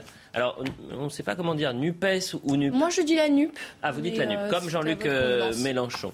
Parce qu'apparemment, NUPES, ça, ça, ça, on entendait trop le PS. et social. on a entendu euh, le PS un peu trop, donc oh, c'est pour ça qu'il dit la NUP. Il faut aller aussi loin dans les considérations. NUP, c'est ce qu'on m'a dit. C'est ce qu'on m'a dit. En, c'est ce qu'on m'a dit en off. Nathan Dever est toujours avec nous. Luc Antoine Lenoir, vous êtes journaliste au, Figaro. Bonsoir, Luc Antoine. On vous voit régulièrement dans l'heure des pros. Heureux de vous avoir sur Soir Info Week-end également. Et puis Laurent Jacobelli, porte-parole de Marine Le Pen. Bonsoir. Euh, Laurent, toujours pas d'union avec Reconquête? Non, toujours pas. Je pense qu'il faut. D'accord, j'arrêterai de poser la question. On ne sait jamais. Ok, on ne sait jamais. Non, mais comme euh, la gauche s'allie euh, rapidement, je voulais savoir si la droite faisait de même. C'est un parfait contre-exemple et nous faisons l'inverse exactement pour que nous ayons un message clair. Parfait. Sur le message clair, tiens, essayons d'en avoir un concernant le burkini euh, et l'autorisation potentielle du burkini dans les piscines municipales. On a commencé comme ça euh, le début de l'émission avec les autres invités. Pour que les choses soient claires, on va faire un tour de table. Oui ou non, euh, il faut autoriser le burkini dans les piscines municipales. Tour de table, oui ou non? Absolument non, jamais. Non, jamais. Oui ou non? Surtout pas. Nathan Dever moi, j'ai dit ça ne me dérange pas. Vous allez m'expliquer dans un instant, oui ou non? Non, et ce n'est pas aux agents euh, municipaux de faire la police du vêtement. Donc, c'est-à-dire, vous voulez l'autoriser? mais je considère qu'on n'a pas. Enfin, il s'agit d'un règlement intérieur de piscine. Ça ne concerne pas des sujets importants qui concernent réellement les Français. Écoutez, c'est très intéressant. On va voir le sujet justement d'Inès Alicane sur euh, cette question. C'est un tournant social qui se joue euh, demain parce qu'il pourra être porté et devant le tribunal administratif et ensuite devant le Conseil d'État, si ça va jusqu'au bout. Donc il y aura une jurisprudence Burkini. Ce n'est pas seulement, j'ai l'impression, euh, une question de règlement intérieur dans une piscine. On voit le sujet. Le burkini sera-t-il autorisé dans les piscines municipales grenobloises? Le maire écologiste de la ville doit soumettre ce lundi une délibération au conseil municipal qui permettrait l'entrée en vigueur d'un nouveau règlement où le port de cette tenue de baignade intégrale serait toléré la loi de 1905 dit euh, d'abord liberté de conscience pour toutes et tous. Mmh. Euh, ensuite, l'État est neutre, donc l'État, lui, euh, il se met à distance des religions, et chacun peut exprimer son culte. Une annonce entraînant de nombreuses réactions dans l'opposition. Tout cela remet en cause les valeurs républicaines, celles qui nous rassemblent, remet en cause la longue marche entreprise pour l'émancipation des femmes, et ceci est inacceptable dans une ville comme Grenoble. Une décision qui ne semble pas déranger certains habitants de la ville. J'aimerais bien que ce soit autorisé euh, dans toutes les piscines partout sur Grenoble. Personnellement, ça ne me dérange pas. J'estime qu'on n'a pas à s'arrêter aux vêtements. Pourtant, le burkini divise jusque dans la majorité municipale d'Éric Piolle. Certains élus envisageraient de voter contre la proposition de leur maire. Et il faut rappeler euh, aux personnes qui sont intervenues dans ce sujet que 73% euh, des Français, sondage CSA pour CNews jeudi, euh, sont pour interdire le burkini dans les piscines municipales. C'est à vous. Céline Nervieux. Est-ce que c'est un tournant ou pas cette question du burkini demain qui sera posée? Au conseil municipal de Grenoble. Alors, je ne sais pas si c'est un tournant, mais moi, à titre personnel, je suis opposée au burkini parce que je considère que c'est un signe politique. Euh, donc, effectivement, euh, je pense que c'est un épiphénomène. Enfin, effectivement, on en fait un débat euh, public, mais dans la réalité, je pense qu'il y a des sujets beaucoup plus importants qui intéressent les Français mhm. et certainement pas la question du burkini. Donc, voilà, moi, à titre personnel, j'y suis opposée parce que, effectivement, je considère que c'est une forme de, de prosélytisme et le signe d'un islam assez rigoriste, donc j'y suis opposée. Mais c'est là où vous me perdez, Céline Nervieux. Éric euh, Piolle euh, en difficulté euh, par rapport à sa propre. Céline Nervieux, c'est là où vous me perdez un petit peu, et j'imagine que vous perdez également les téléspectateurs, et je le dis en toute transparence. D'un côté, vous dites c'est un signe d'un islam politique, et c'est aussi la question de l'émancipation de la femme qui est en jeu c'est des choses qui sont essentielles. Pardonnez-moi, mais moi, l'émancipation de la femme et le, combat contre l'islam politique, c'est deux éléments essentiels. Et dans, la même phrase, vous me dites, mais c'est un épiphénomène, on en fait un peu trop. Ben oui, parce que moi, j'aimerais bien voir les chiffres du nombre de femmes que ça concerne en réalité dans les piscines euh, municipales, mais voilà, effectivement, moi, en, responsabilité politique, j'aurais pas fait ce choix-là. Maintenant, euh, voilà, Éric Piolle le fait. Peut-être qu'il répond aussi à un besoin, à une demande. Moi, je suis contre à titre personnel. Sont mm. invoquées des questions euh, d'hygiène. On sait bien qu'effectivement, euh, c'est une question politique. porte-parole du Parti socialiste? Quelle est la position du Parti bah, socialiste Le Parti socialiste n'a jamais été en faveur, effectivement, de, signes ostentatoires comme ça dans des dans des contextes, et notamment la question du burkini qui n'existait pas, qui n'existe pas dans un certain nombre de pays musulmans.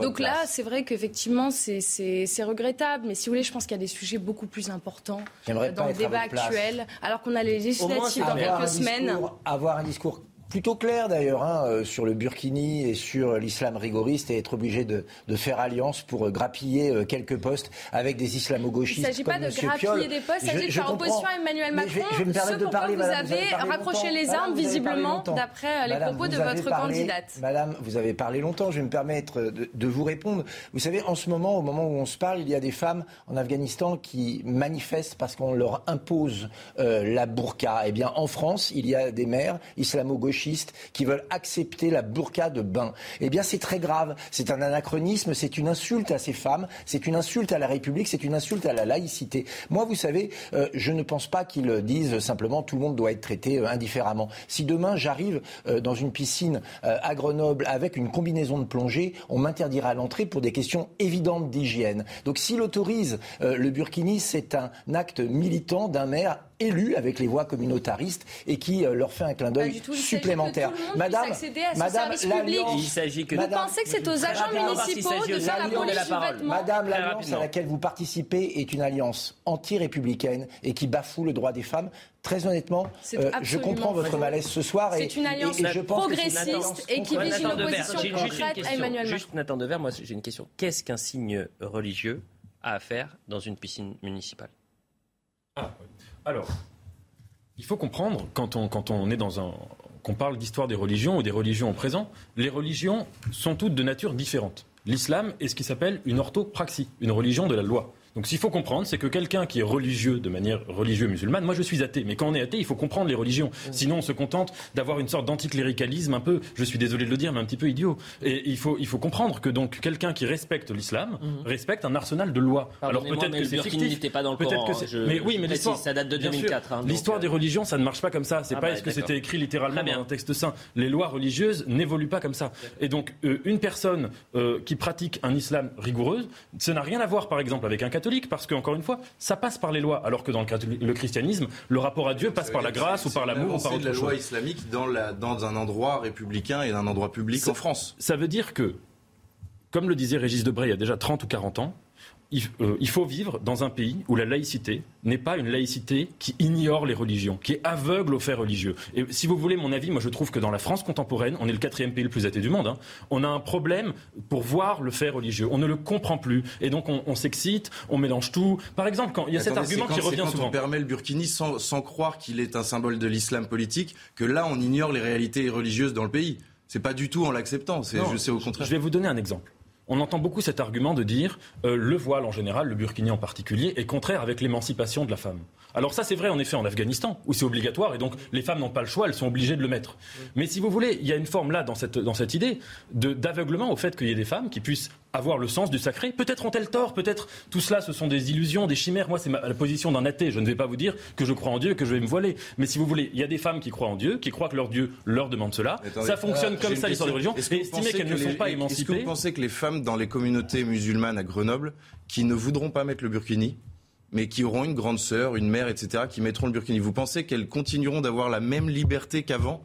Alors, là, vous posez un, problème qui existe. Il y a des femmes qui sont contraintes de porter le voile, soit dans un État, vous parlez de l'Afghanistan, soit à l'échelle familiale, parfois à l'échelle scolaire dans des écoles religieuses, parfois à l'échelle sociale, communautaire, ça c'est vrai. Et la contrainte religieuse, moi évidemment, je la combats, c'est une chose. Mais ensuite, les gens qui sont religieux volontairement, il faut vraiment être... Nathan, vous qui aimez l'histoire, et vraiment je, je, me pose la question, quel lien y a-t-il entre la culture euh, française, l'histoire française, le rapport entre euh, les hommes et les femmes en France et aujourd'hui cette volonté de placer, euh, de porter ou d'autoriser le burkini dans les piscines? Bah, Écoutez, Premièrement, euh, ça dépend de quoi on parle. Euh, pendant la, la, France contemporaine, ce n'est évidemment pas le cas. Mais la France, il y a encore 50 ou 60 ans, un mmh. peu plus d'ailleurs, mmh. les femmes sortaient la tête couverte. Pour des raisons différentes, parce que c'était religieux, sécularisé. C'était la différence avec l'islam, mais c'était le même principe.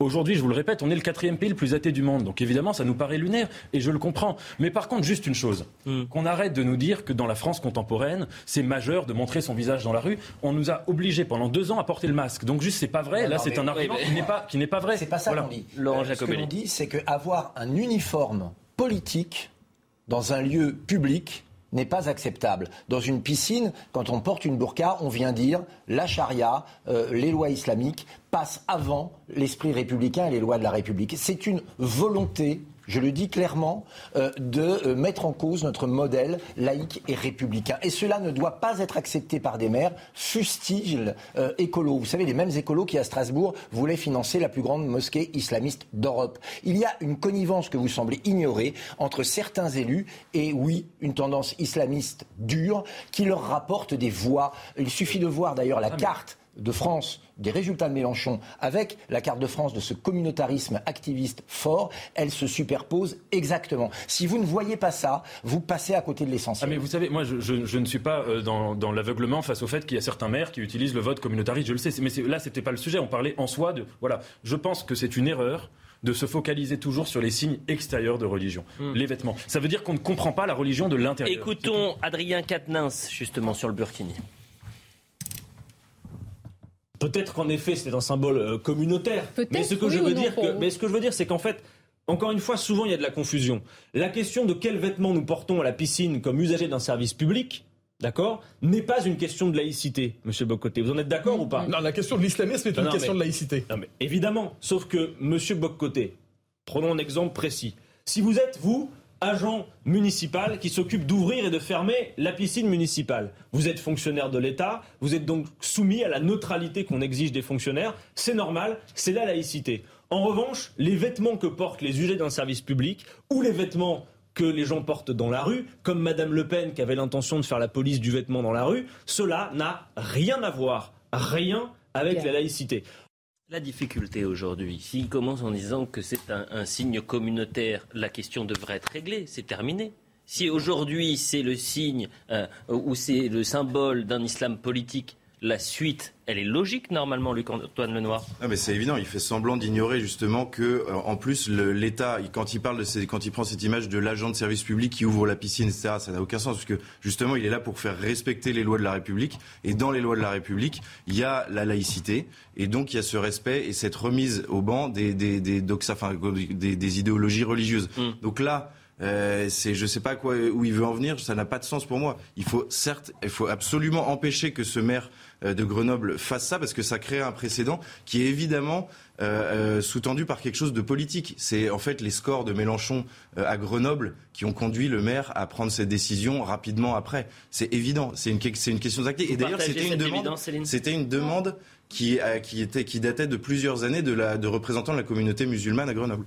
Non, pas du tout. En fait, ce qu'il explique, et c'est très clair, et je pense qu'il a parfaitement raison, c'est la distinction entre le fonctionnaire de l'État qui est tenu de respecter un principe de neutralité et l'usager du service public. Et, et, je trouve que sa formule est bonne d'expliquer effectivement l'agent municipal qui se retrouve face à une dame qui porte le burkini. Est-ce que c'est à lui de lui dire de renoncer à son burkini? Ça veut dire que ces femmes n'ont plus accès à la piscine municipale? Ça pose une vraie question. Et je pense que ce n'est pas en les interdisant, comme voulait le faire effectivement Madame Le Pen dans l'espace public, qu'on les ramène, ces, ces femmes-là, vers la République et qu'on les qu'on les autorise aussi à s'émanciper. Ce n'est pas en, faisant des guerres de principe et en leur interdisant l'accès à C'est pas en se soumettant à l'islam pour mieux les ramener à la République. Madame Hervieux, c'est que vous les amenez à évoluer aussi. Madame Hervieux, vous êtes déjà allé dans une piscine une, une, vision de la féminité. Est-ce que vous êtes déjà allé dans une piscine public. Vous êtes déjà. eh bien, à l'entrée, vous avez un grand panneau qui vous dit que vous pouvez, ce que vous pouvez porter et ce que vous ne pouvez pas porter, notamment pour des questions d'hygiène. Si demain vous voulez euh, y aller en armure médiévale, on vous interdira l'entrée. Et le même agent euh, de la fonction publique qui sera à l'entrée de la même piscine. Je vais terminer, madame. Vous avez qui sont non, madame. Je comprends que ça vous gêne. Je comprends que ça vous gêne, mais je vais aller au bout. Vous êtes en train de nous expliquer qu'on ne peut pas interdire le burkini eh bien, si, madame, on peut l'interdire au même titre qu'on interdit euh, d'autres tenues euh, dans les piscines. Donc il y a bien derrière une volonté politique. Ce sont les mêmes écologistes, hein, je vous le rappelle, qui dans certaines villes veulent interdire le sapin de Noël. Et là, ça ne choque personne dans votre camp politique. Non, il y a des religions qu'ils veulent cacher et d'autres religions qu'ils veulent exposer. Posez-vous la question de savoir pourquoi. La Minute Info, on revient dans un instant et on continue de se parler de, cette, euh, ce tournant social et cette question du Burkini. La Finlande et la Suède ont l'appui des États-Unis. Les Américains soutiennent fortement les demandes d'adhésion des deux pays à l'OTAN. Après une réunion des ministres des Affaires étrangères à Berlin, le chef de la diplomatie américaine, Anthony Blinken, s'est dit confiant dans un consensus prochain entre les 30 membres de l'Alliance. Jean Castex se prépare à quitter Matignon. Le Premier ministre, qui doit remettre sa démission à Emmanuel Macron, s'est confié dans les colonnes du Parisien. L'occasion de revenir sur ses moments les plus marquants, comme ses rencontres avec des familles de victimes d'attentats terroristes, ou encore sa visite à Auschwitz, accompagnée de rescapés de la Shoah et de lycéens. Vous pourrez à nouveau respirer dans les transports en commun. Le port du masque obligatoire, c'est fini dès demain. Que ce soit dans les avions, bus, trains et taxis, il devra tout de même être porté dans les établissements de santé par les soignants, les patients et les visiteurs. Des mesures d'allègement donc, mais la prudence reste de mise. Ah, Je le dis aux téléspectateurs qui nous rejoignent, comment ça va se passer demain au conseil municipal? Il y a potentiellement 59 élus qui vont voter. Il faut pour que ce projet tombe à l'eau ou qu'il soit voté d'ailleurs, euh, qu'il soit validé, il faut donc 30 voix. Euh, il y a des frondeurs à gauche et puis il y a l'opposition. Frondeurs plus opposition, ça fait 27 voix, euh, selon nos confrères du, Parisien. Ce qui veut dire que ça va se jouer à quelques voix, ça se joue à, rien. Ce qui est aussi intéressant, c'est de voir que Éric Piolle pas, ne fait pas l'unanimité dans son camp. Autre élément très intéressant, et signe que ça n'est pas anecdotique, c'est que des médias étrangers seront présents à Grenoble pour euh, euh, couvrir euh, cet événement, en quelque sorte. On va écouter, pardonnez-moi Luc Antoine, mais je veux juste qu'on écoute parce que ce reportage, il était très intéressant chez, sur Europe 1. ils sont allés à Grenoble interroger des femmes musulmanes et, et écouter ce qu'elles disent. On va voir leur réaction sur le Burkini. Comme c'est interdit, franchement, il y a des enfants qui peuvent pas y aller à la piscine parce que leur maman, elle peut pas aller avec eux. Je peux surveiller les enfants dans les vestiaires en fait, mais pas dans l'eau. C'est utile donc. Oui, c'est une bonne chose. On est libre, on est en France, c'est la liberté quoi. Et le burkini, c'est important dans notre religion. J'ai entendu parler comme quoi, euh, enfin, c'est l'homme qui lui impose ça, alors que pas du tout. Ça sera mon choix à moi. Moi, les burkinis, je suis contre. Pour les burkinis, je trouve ça vulgaire en fait. C'est très moulant. Ça fait encore des histoires pour rien en fait. Je trouve que ça va pas dans notre sens. S'ils ont décidé de mettre le foulard, ils ont rien à faire dans les piscines municipales. Je suis de religion musulmane. On est dans un pays européen. On s'adapte. Cette femme qui dit le burkini c'est important dans notre religion, il faut rappeler que le burkini euh, est quelque chose de très récent, c'est vient de 2004 en Suède, donc ça n'a aucun rapport avec euh, les fondamentaux du Coran. Moi j'ai une question à vous, madame. Euh, vous, vous dites que vous êtes personnellement opposé au burkini parce que c'est un islam rigoriste, etc. Si on se place dans le cadre de ce qui va se passer au conseil municipal demain à Grenoble, et vous êtes élu en plus, municipal, vous voteriez pourquoi ah, moi, je vote contre. Euh, je ne comprends pas qu'est-ce qui a pris à M. Piolle, effectivement, de, retravailler ce, ce, règlement intérieur, effectivement, parce qu'il en fait un objet politique, alors qu'il y a d'autres sujets tellement importants de pouvoir d'achat, de transition écologique, qui importent les Français. Et malheureusement, voilà, les médias s'emparent de ce sujet du Burkini, mais c'est à la faveur effectivement d'une prise de décision politique de M. Piolle que je ne partage pas en tant que socialiste, que je suis profondément républicaine et je suis opposée personnellement, à titre personnel, aux voix législatives à ce que les femmes puissent se baigner librement, mmh. euh, voilà. sans contrainte vestimentaire. Mais ma foi, si elles font ce choix, eh ben moi je ne vais pas demander aux agents municipaux de la ville de Paris d'aller regarder, réglementer. C'est pas le lieu. la dame explique très bien la question, le mot liberté. Mmh. Laissons ces femmes. Et elles reviendront le moment venu. Peut-être qu'elles arrêteront, peut-être qu'elles continuent. Et ça n'empêche personne de nager tranquillement dans la piscine. Et au moins, elles peuvent accompagner leurs enfants. Donc, moi, vraiment, je, je, enfin, je veux dire. Ça va à l'encontre de la majorité des Français. 73%, je le rappelle, sont contre et veulent interdire le, le, Oui, d'accord, mais. Mais en revanche, ce qui est intéressant, c'est les nerveux. Et euh, parce qu'aujourd'hui, c'est euh, au conseil municipal de Grenoble. On pourrait dire, attendez, le conseil municipal de Grenoble, c'est pas grand-chose. Moi, je ne pense pas du tout ça. Je pense, et je le dis depuis le début, que c'est un tournant social. En revanche, ça pourrait très bien, vu qu'il y a un, vide euh, dans la loi, euh, qui est une jurisprudence, mais surtout que les, euh, les députés portent le projet à l'Assemblée nationale. si demain Jean-Luc Mélenchon est, Premier ministre, que sais-je, s'il l'emporte? Je ne pense pas que ce sera sa priorité. Je ne suis pas, non, mais je sais qu'il en a d'autres, comme désarmer la police, ça c'est vrai. Mais il, est possible qu'il il, est possible qu'il ce, ce débat soit porté à l'Assemblée nationale. Or, la NUP, la nouvelle Union populaire écologique et sociale, que vont faire les socialistes Que va faire la social-démocratie face à des Verts qui sont euh, euh, à l'extrême gauche et euh, la France insoumise qui est également à l'extrême gauche. Donc que va faire les Verts d'extrême gauche ah, mais bah, chaque, chaque député a son autonomie. Vous voyez, ce ne sont pas des députés godillots comme ceux de la République en marche. Ils voteront à leur âme et conscience, selon leurs valeurs, selon leurs convictions. Et a priori, pour les socialistes, ce sont des gens très républicains qui tiennent à ce qu'effectivement il y ait une liberté, une émancipation de la femme notamment. Et donc ça ne passe pas à notre regard par le burkini. Maintenant, c'est la question de la liberté et de la laïcité. Si on l'applique stricto sensu, c'est effectivement ne pas faire la police du vêtement et aller chercher aujourd'hui qui ont été franchies. Qui font le burkini, alors que la majorité des musulmans vivent très bien dans ce pays sans se voiler. Au contraire, justement, ils sont très contents. Ils sont très contents de vivre en France et de ne pas avoir l'obligation de se voiler.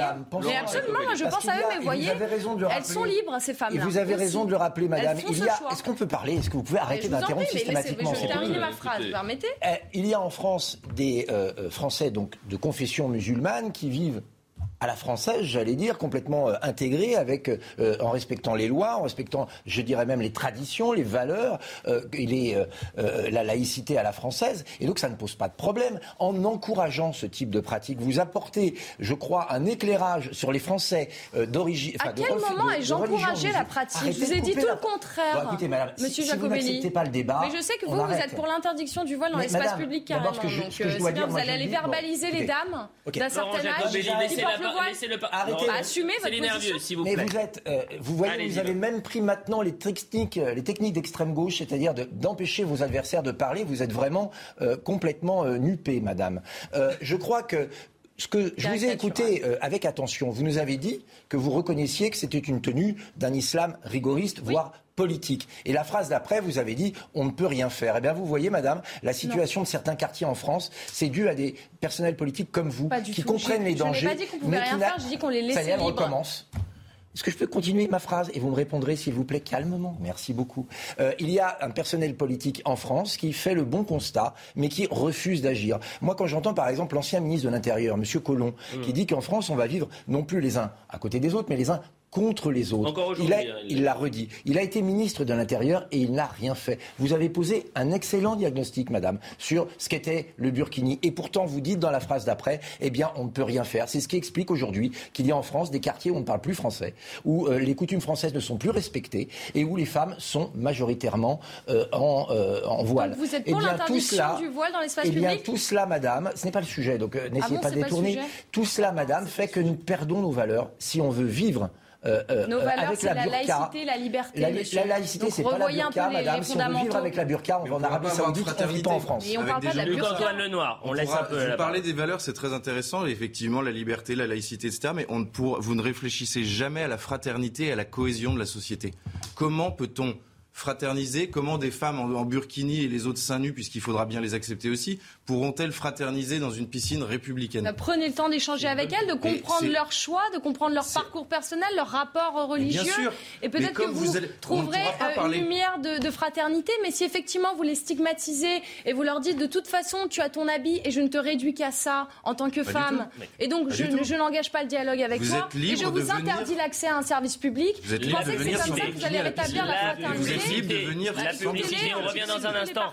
Et on revient dans un instant, on continue d'en d'en parler. Et puis, comme vous avez parlé de Gérard Collomb, mais on l'a déjà fait en début d'émission, mais c'est un Ah, nouveau désolé, plateau. pas vu. Non, mais c'est pas ça. Mais on pourrait revenir sur le, le premier débat qu'on a eu sur euh, la cité, vous savez, Calisté à Marseille. Mm. Et, et la question ce- ce qu'on s'est posée, c'est est-ce que l'État est responsable? Est-ce que aujourd'hui on peut non, mais est-ce qu'on peut condamner l'État comme euh, l'État a été condamné sur euh, le, le réchauffement climatique, sur l'inaction climatique? Est-ce que les- demain l'État peut être condamné pour l'inaction dans cette cité marseillaise? C'était la question qu'on s'était posée, Mm-hmm. mais vous n'étiez pas là tous les trois. La pub. La pub. 23h30, la suite de Soir Info Week-end, toujours avec Nathan Dever, avec Laurent Jacobelli, Luc-Antoine Lenoir et Céline Hervieux. On a parlé longuement euh, de, euh, euh, de ce projet à Grenoble et le port du Burkini dans les piscines municipales. Tout se joue demain et on en parlera longuement, mais je veux qu'on avance un tout petit peu. Quoique, on va faire un, un retour en arrière, puisque c'est un nouveau plateau et qu'en début de Soir Info Week-end, nous avons parlé de la cité de Calisté à Marseille. Et la question de se poser, c'est est-ce que l'État est responsable? Et si l'État est responsable, est-ce qu'il peut être condamné, comme pour l'inaction euh, climatique? Le point sur l'information, et on y revient juste après. France, le mercure va grimper la semaine prochaine. Des températures dépassant les 30 degrés sont attendues, soit 8 à 10 degrés au-dessus des moyennes de saison. En cause, l'installation d'un dôme de chaleur sur tout le pays. Les forts taux d'humidité pourraient faire monter la température ressentie jusqu'à 40 degrés. Le Pakistan et l'Inde n'en finissent plus de suffoquer. Les deux pays sont toujours en proie à des chaleurs extrêmes, atteignant par endroits les 50 degrés. Hier, l'Inde avait annoncé interdire ses exportations de blé face à la baisse de production due à la vague de chaleur. Les autorités mettent en garde contre le risque de pénurie d'eau et la menace pesant sur la santé des populations. Avis aux passionnés, aux curieux ou aux lève-tôt, si vous regardez le ciel avant le lever du jour, un splendide spectacle vous attend. Une éclipse totale de lune aura lieu entre 5h29 et 6h54. Vous pourrez observer une lune écarlate. Le phénomène se produit environ deux fois par an, mais ne sera plus visible en France métropolitaine avant 2029. Voilà pour la Minute Info. On revient sur cette cité de Calisté dans le 15e arrondissement de Marseille. Euh, nos téléspectateurs ont découvert ce qu'il s'est passé euh, ce vendredi grâce à Jean-Marc Morandini et cette émission où il était pendant deux heures au cœur de cette cité. Luc-Antoine Lenoir, vous êtes journaliste au Figaro et je le dis aux téléspectateurs pendant la publicité, vous, m'avez dit j'y étais la semaine dernière. Euh, moi, ce que je dis déjà depuis vendredi, c'est que c'est un scandale d'État. Autre chose, je dis que c'est un autre monde. C'est-à-dire qu'en plein territoire sûr. français, cette cité, on ne peut pas, même pas imaginer ce qu'il se passe. Est-ce que je me trompe? Non, vous vous trompez pas, mais j'ai aussi une autre image, c'est-à-dire que, enfin, pour moi, c'était ce qui m'a frappé. J'y étais le jour de l'opération de police, donc quand ils ont été, euh, quand ils ont été délogés ces squatteurs, euh, et avant, donc du coup, qu'il y ait cette émission avec Samia Gali qui est venue euh, expliquer la situation de Marseille, etc. Ce qui m'a frappé, c'est la, la profonde désorganisation de tout. L'absence totale de l'État, on le sent, on le ressent quand on est là-bas en fait. C'est une anarchie, c'est vraiment une situation d'anarchie. Ce qui est très différent d'ailleurs, me racontent les Marseillais, d'autres cités, notamment celles des quartiers nord, qui ne sont pas anarchiques du tout, qui sont passés à un ordre qui n'est plus l'ordre républicain, mais où règne l'ordre et où il n'y a pas de squat. ça, je Là, on est dans une espèce de de, si vous voulez, de tiers, euh, voilà, de tiers cités où Oui. il n'y a pas d'ordre. Et donc, c'est pour ça que les squatteurs nigériens, qui sont tous des clandestins, ont pu rentrer et prendre les appartements. Et quand vous dites que c'est bien plus organisé dans certains quartiers de Marseille comme dans certains quartiers de, de- de France, et je remercie nos reporters marseillaises qui ont, ont- à chaque fois nous ont proposé ces reportages, on voit là à l'entrée de certains quartiers euh, euh, des euh, barrages qui sont, fa- qui sont faits par des, par des dealers où on doit montrer sa carte d'identité pour rentrer dans les quartiers. Là, on n'est pas dans ce cas-là pour la cité de Calisté. Regardons juste cette séquence de Jean-Marc Morandini qui entre dans l'immeuble et qui nous dit bah, bah, voilà, vous avez le- le- les tarifs pour la drogue sur les murs. Et vous allez vraiment, soyez très attentifs sur l'état d'insalubrité des, euh, des parties communes. Si on est là, c'est pour vous montrer toute la réalité, à la fois leurs problèmes, les problèmes qu'ils vivent euh, au quotidien, mais, également euh, la, euh, réalité de ce qu'il y a. Alors, je voudrais qu'on voit d'abord euh, le haut. Peut-être, voilà, welcome to the dark side, bienvenue euh, dans, la face euh, obscure. Et puis on va rentrer, venez, on va rentrer ense- ensemble, voilà. Et on rentre, donc euh, c'est vrai que c'est une zone un peu particulière. On va vous montrer le mur avec euh, les tarifs qui sont affichés sur le shit, sur la coke, sur les plaques, sur la Colombie, sur la beurre, pour vous montrer quand même. Ce qui est intéressant, c'est de montrer dans quel état sont euh, ces bâtiments, dans quel état vivent les gens. Et c'est là que la, police est intervenue pour faire du vide. Et, vous le voyez là, tout est laissé à nu, les fils sont laissés à nu. Et la nouveauté euh, qui m'était expliquée par euh, les habitants, on va se mettre à cet étage, on va rester là. La nouveauté, ce sont ces portes. Parce que voilà, c'est ces portes qui ont été posées, et c'est euh, là derrière qu'il y avait des appartements qui étaient squattés. Et donc, pour la première fois, on a posé des portes qui ferment réellement ces appartements. Et c'est ces portes qui évitent désormais que ces appartements soient squattés à nouveau. Et c'est ce que demandaient les habitants depuis des semaines, depuis des mois, depuis des années. On disait fermer les appartements squattés, justement, pour éviter qu'on se retrouve euh, avec euh, des appartements occupés. Quelle responsabilité? C'est ça la question. Est-ce que l'État aujourd'hui peut être euh, responsable, Laurent Jacobelli Oui, responsable et coupable. Euh, coupable d'avoir laissé euh, dégénérer la situation, coupable de ne pas avoir soutenu ses forces de police, coupable d'avoir laissé le laxisme judiciaire se répandre et coupable aussi de ne pas avoir contrôlé ses frontières et d'avoir laissé des gens arriver chez nous par une immigration incontrôlée et on le voit là illégale avec ces Nigériens qui a des effets hein, qu'on veut souvent nier mais qui sont maintenant très visibles. On a euh, des coins de France qui aujourd'hui euh, sont régis par d'autres lois, euh, occupés par d'autres gens, avec d'autres économies. Il faut avoir une pensée pour ceux qui y vivent, qui subissent ça au quotidien et qui voient la déliquescence de notre État au quotidien, au point même de perdre leur logement, de perdre leur santé. Je pense qu'il faut maintenant de toute urgence excusez-moi le terme, il est peut-être un peu fort, mais nettoyer ces quartiers euh, de tous ceux qui les euh, rendent invivables en faisant intervenir par exemple la gendarmerie, faire que derrière la justice joue son rôle et euh, condamne fermement ceux qui empoisonnent la vie euh, de nos concitoyens et contrôler nos frontières Luc pour ne plus laisser entrer tout le monde chez nous. Là où c'est. Alors, effectivement, il y a ces- quand même ce constat d'échec assez patent de l'État, sur cette, notamment sur ce pacte Calisté. Euh, c'est compliqué parce que c'était une copropriété à l'origine. C'est-à-dire une copropriété privée. Maintenant, il y a eu du logement social et on rachète euh, 10, 15 000 euros les appartements des gens pour en fait le- leur permettre de partir. Mais euh, là où c'est encore plus terrible, je trouve, c'est que les clandestins nigérians, je me suis entretenu avec le préfet euh, quand, on a, quand j'y suis allé, et les clandestins, ils ont été délogés, ils ont été mis dans un gymnase, et là, il s'agissait de voir individuellement leur situation administrative. Ils sont tous clandestins. Oui, mais vous savez, le Nigeria, c'est compliqué. C'était impossible, en fait. Je, je- malgré ces réponses techniques très satisfaisantes, on voit que c'est absolument impossible de renvoyer des gens. parlementaire, par exemple, pour ça? Pourquoi pas, bien sûr. Et c'est possible qu'il y ait des enquêtes parlementaires. C'est possible qu'on avance parce qu'en fait, ça fait 4 ans qu'ils vivent dans, dans, euh, un enfer. Ces, ces gens, c'est les nerveux d'abord. Non, alors euh, je ne vois pas la, la complexité administrative. La complexité administrative, c'est qu'il y a un droit d'asile en France. Donc si ces personnes sont éligibles au droit d'asile, il s'agit qu'elles soient hébergées le temps de la demande d'asile dans des centres d'accueil pour demandeurs d'asile, non pas dans des gymnases. Donc là, vous avez Ils raison. ont été, été- Euh, donc qu'on puisse identifier la situation individuelle de ces gens, moi ne me choque pas parce qu'on les qualifie Regardons quand même les images. directement. Regardez fait. je dis pas que c'est normal. Et effectivement, vous avez raison, les premières victimes, ce sont effectivement les habitants de ces quartiers. Et c'est absolument inacceptable. Environ 6, entre 6 et 9 mois. à Marseille. Oui, mais moi je ne connais pas l'histoire de ces, selon de ces les, policiers vous disent qu'ils tiennent la prostitution à Marseille, qui se lancent dans le trafic de stupéfiants. Je ne dis pas que ce sont des enfants de cœur. Je me pose la question de leur statut administratif. Oui, Oh peut-être il faut les renvoyer.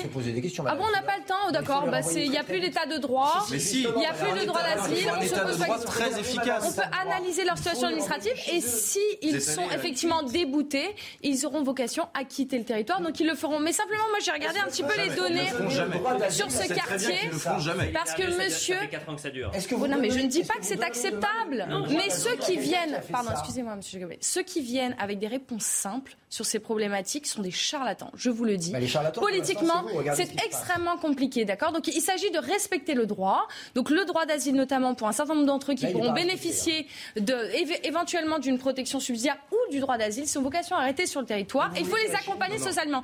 Mais moi, c'est pas tellement ces Nigérians donc, qui, qui, Ah. qui me, qui me préoccupent, même s'il faut effectivement euh, bon, évaluer leur situation administrative. J'ai regardé un petit peu les données sur ce quartier euh, effectivement de, de Marseille. 70% de la population est sans emploi.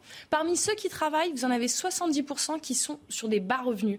Et vous avez un enfant sur cinq qui est en situation de retard scolaire à l'entrée en sixième.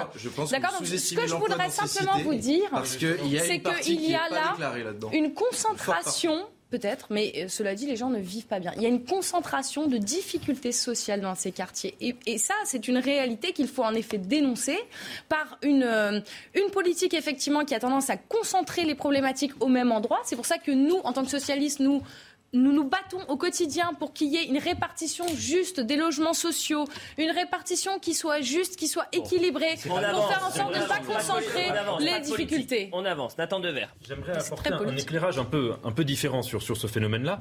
On sait, on sait ce qui se passe déjà. Des gangs nigérians qui sont actifs au Nigeria surtout, qui font miroiter à des Nigérians euh, une arrivée en France, qui organisent le transfert vers la France et qui ensuite les mettent en servitude, leur euh, demandent de travailler euh, évidemment euh, de manière clandestine et non déclarée, les mutilent, font des viols collectifs, etc. etc. Moi, j'aimerais juste apporter un, éclairage complémentaire parce que oui, responsabilité de l'État, elle est patente. Désertion des services publics dans ces quartiers, c'est patent, ça c'est vrai. Mais là où cette émission, elle montre quelque chose de très important, c'est quand on rentre et qu'on voit le menu des tarifs de drogue.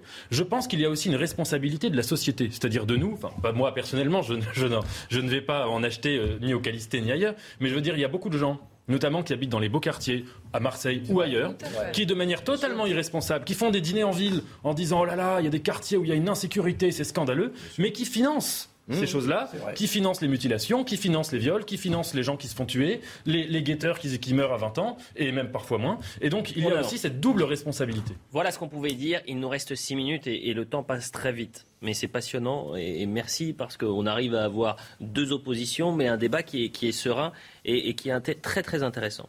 Parlons un peu toujours de politique, mais cette fois-ci, on, change complètement de, sujet puisque la question du nouveau pensionnaire à Matignon n'est pas réglée. Mais il y a une autre question quasi historique dans la politique française, c'est la question du machisme. Est-ce que l'univers politique français est un univers de machos voilà, c'est une question qu'on se pose. Pourquoi? Parce que euh, la seule Premier ministre de la Ve République, Edith Cresson, a été interrogée chez nos confrères du journal du dimanche. Et euh, Elisa Lukavski nous explique un peu ce qu'elle euh, raconte dans, cette interview.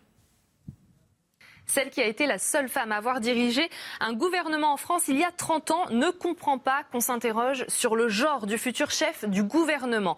Le fait qu'il n'y ait qu'en France que la question se pose est à mes yeux scandaleux, euh, déclare-t-elle, prenant les exemples du Royaume-Uni ou encore de l'Allemagne avec Margaret Thatcher et Angela Merkel, deux femmes ayant exercé le pouvoir pendant plus euh, d'une décennie.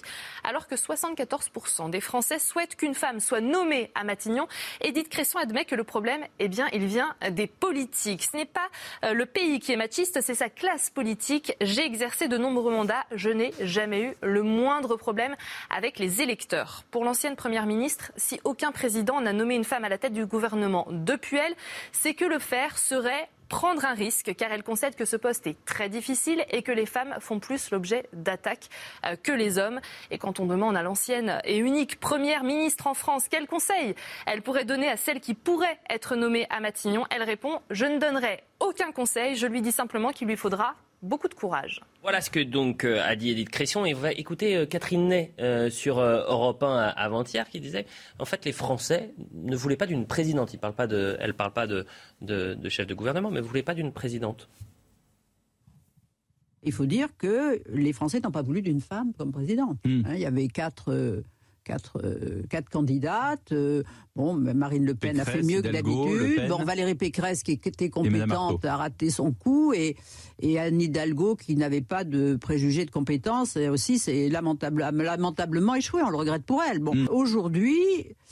Je pense que c'est particulièrement difficile pour une femme. On entre dans une situation de crise économique, on va en parler, les, les, prix qui augmentent, la pauvreté. Il faut pour une femme, vous voyez, avoir du, je veux dire, du, coffre, du chose. Et, et, moi, je pense que physiquement, une poigne, alors peut-être que voilà, ça marchera, mais je veux dire, voilà, je, je le souhaite, mais je pense que c'est pas le genre qui compte, c'est vraiment la personne idoine.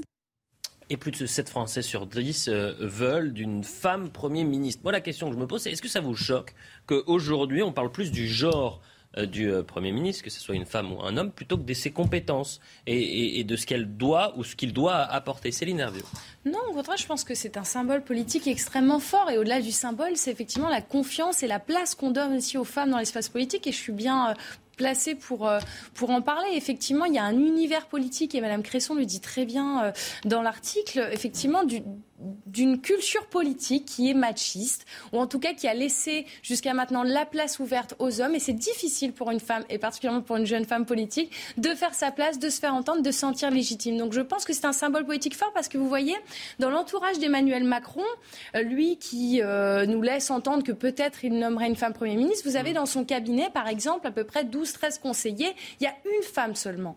Donc c'est bien d'avoir des velléités de mettre les femmes sur le devant de la scène, mais c'est bien aussi, concrètement, comme comme Hidalgo d'ailleurs, qui a été condamné pour avoir trop de femmes euh, dans son entourage. Euh, voilà, de donner des responsabilités, des postes clés à des femmes, parce que ce sont, euh, politiquement, c'est un geste extrêmement fort. Donc effectivement, il faut que la femme soit compétente, bien sûr, ou, l'homme éventuellement, mais.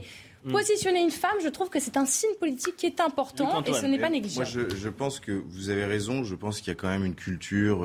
alors, on peut discuter est-ce que c'est latin, est-ce que c'est d'autres pays en Allemagne, c'est moins, etc. Il y a sûrement des, des choses qui peuvent expliquer ça. Il y a sûrement une culture un peu machiste. Euh, il y a quelque chose qui est hérité de notre histoire. Mais en revanche, je pense que c'est la réaction à ce machisme qui est un peu le substrat de la politique française à travers les âges, qui a fait qu'on va voir qu'aujourd'hui Macron veut faire un coup en nommant une femme Premier ministre. Et je crois qu'il l'affaiblit profondément. On va regarder les par avance, justement. cette femme.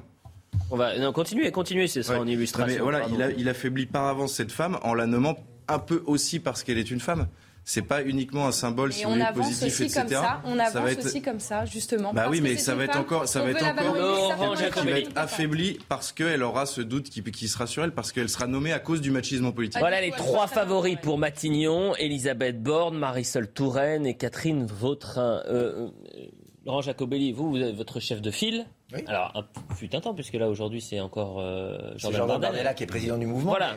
Euh, euh, vous savez que chez nous, Marine Le Pen est, quand même une figure euh, importante et qu'elle a été notre candidate à la présidence de la République. Donc chez nous, c'est tout à fait naturel, puisque, j'allais dire, la patronne, c'est une femme. Ce qui est plus gênant, effectivement, c'est le fait de nommer quelqu'un parce que c'est une femme. Mm. pourquoi? Parce que, vous l'avez très bien dit, ça va la fragiliser. Si demain, il y a un problème, on dira c'est parce que c'est une femme. En fait, il faudrait simplement dire que c'est à cause de ses incompétences ou de ses compétences. Et donc je pense que de vouloir faire euh, de la féminité un atout marketing euh, du président de la République, c'est probablement fragiliser la future Première ministre. C'est aussi montrer que finalement c'est que du casting parce que c'est lui qui dirige tout. C'est terminé cette émission et vraiment merci beaucoup. Vous restons sur euh, les favoris. Je veux qu'on fasse un tour de table. Qui sera le, ou la prochaine Première ministre? Et Céline Hervieux, vous voyez qui est entre les trois? Moi, je préférais Marisol Touraine. Marisol Touraine, Nathan Dever. Vous savez ce qui, j'avais dit, mais là, donc, euh, euh, on va dire Marisol Touraine alors. Marisol Touraine. Moi, je, alors aucune préférence, hein, mais euh, je pense que il y, aura, il y a trop de risques politiques pour Catherine Vautrin. Je pense qu'Elisabeth Borne, effectivement, c'est du macronisme chimiquement pur, mais... Plat du pied, sécurité, comme on dit chez nous. Laurent Jacobelli. Oh, vous savez, euh, honnêtement, savoir laquelle qui... La, laquelle oh, la retraite à 65 ans, euh, j'arrive pas à choisir, honnêtement. Euh, je, non, franchement... Ce ne sera pas Marine Le Pen, puisqu'elle ne veut même pas gagner les législatives. On veut gagner les législatives, mais on ne veut pas mentir aux Français. Vous voulez être la première force d'opposition, donc vous ne voulez pas gagner la législative. Mélenchon, il veut gagner la législative. Non, non, non, il, est prêt à s'allier avec tout le monde. Il ment, il ment aux Français, mais surtout. Allez, c'est terminé, on déborde, on déborde. Merci à tous les quatre. Euh, euh, normalement, demain, c'est la démission de, de, Jean Castex. Tiens, Luc-Antoine Lenoir, une toute dernière question. Euh, Jean Castex, à Matignon, une note sur 20, vous lui donnez combien? Oula. Ah bah non, très je vite. peux absolument pas. Bon, bah Nathan Devers, vous lui mettez une note, s'il vous plaît. Son humour, euh, ça, ça, lui vaudrait des bons points. D'accord. Sa politique, un, un, très très mauvaise note, oui. Une très mauvaise note. Allez, c'est terminé, on se retrouve le week-end prochain. La Minute Info, merci. Le préfet de l'Isère, prêt à contester l'autorisation du burkini dans les piscines. Conformément aux instructions qu'il a reçues du ministre de l'Intérieur, le préfet saisira le tribunal administratif de Grenoble en cas d'adoption de cette délibération dont l'objectif manifeste est de céder à des revendications communautaristes à visée religieuse, paraît contrevenir au principe de laïcité posé par la loi de 1905. Feu vert pour une candidature de la Suède à l'OTAN. Le Parti social-démocrate au pouvoir dans le pays a donné son accord, ouvrant ainsi la voie à une demande d'adhésion par le gouvernement conjointement avec la Finlande. Et enfin un mot de sport, Coupe d'Europe de rugby, La Rochelle vainqueur du Racing 92 20 à 13 en demi-finale à Lens. La Rochelle jouera donc une deuxième finale de Coupe d'Europe d'affilée le 28 mai à Marseille face à la province irlandaise du Leicester.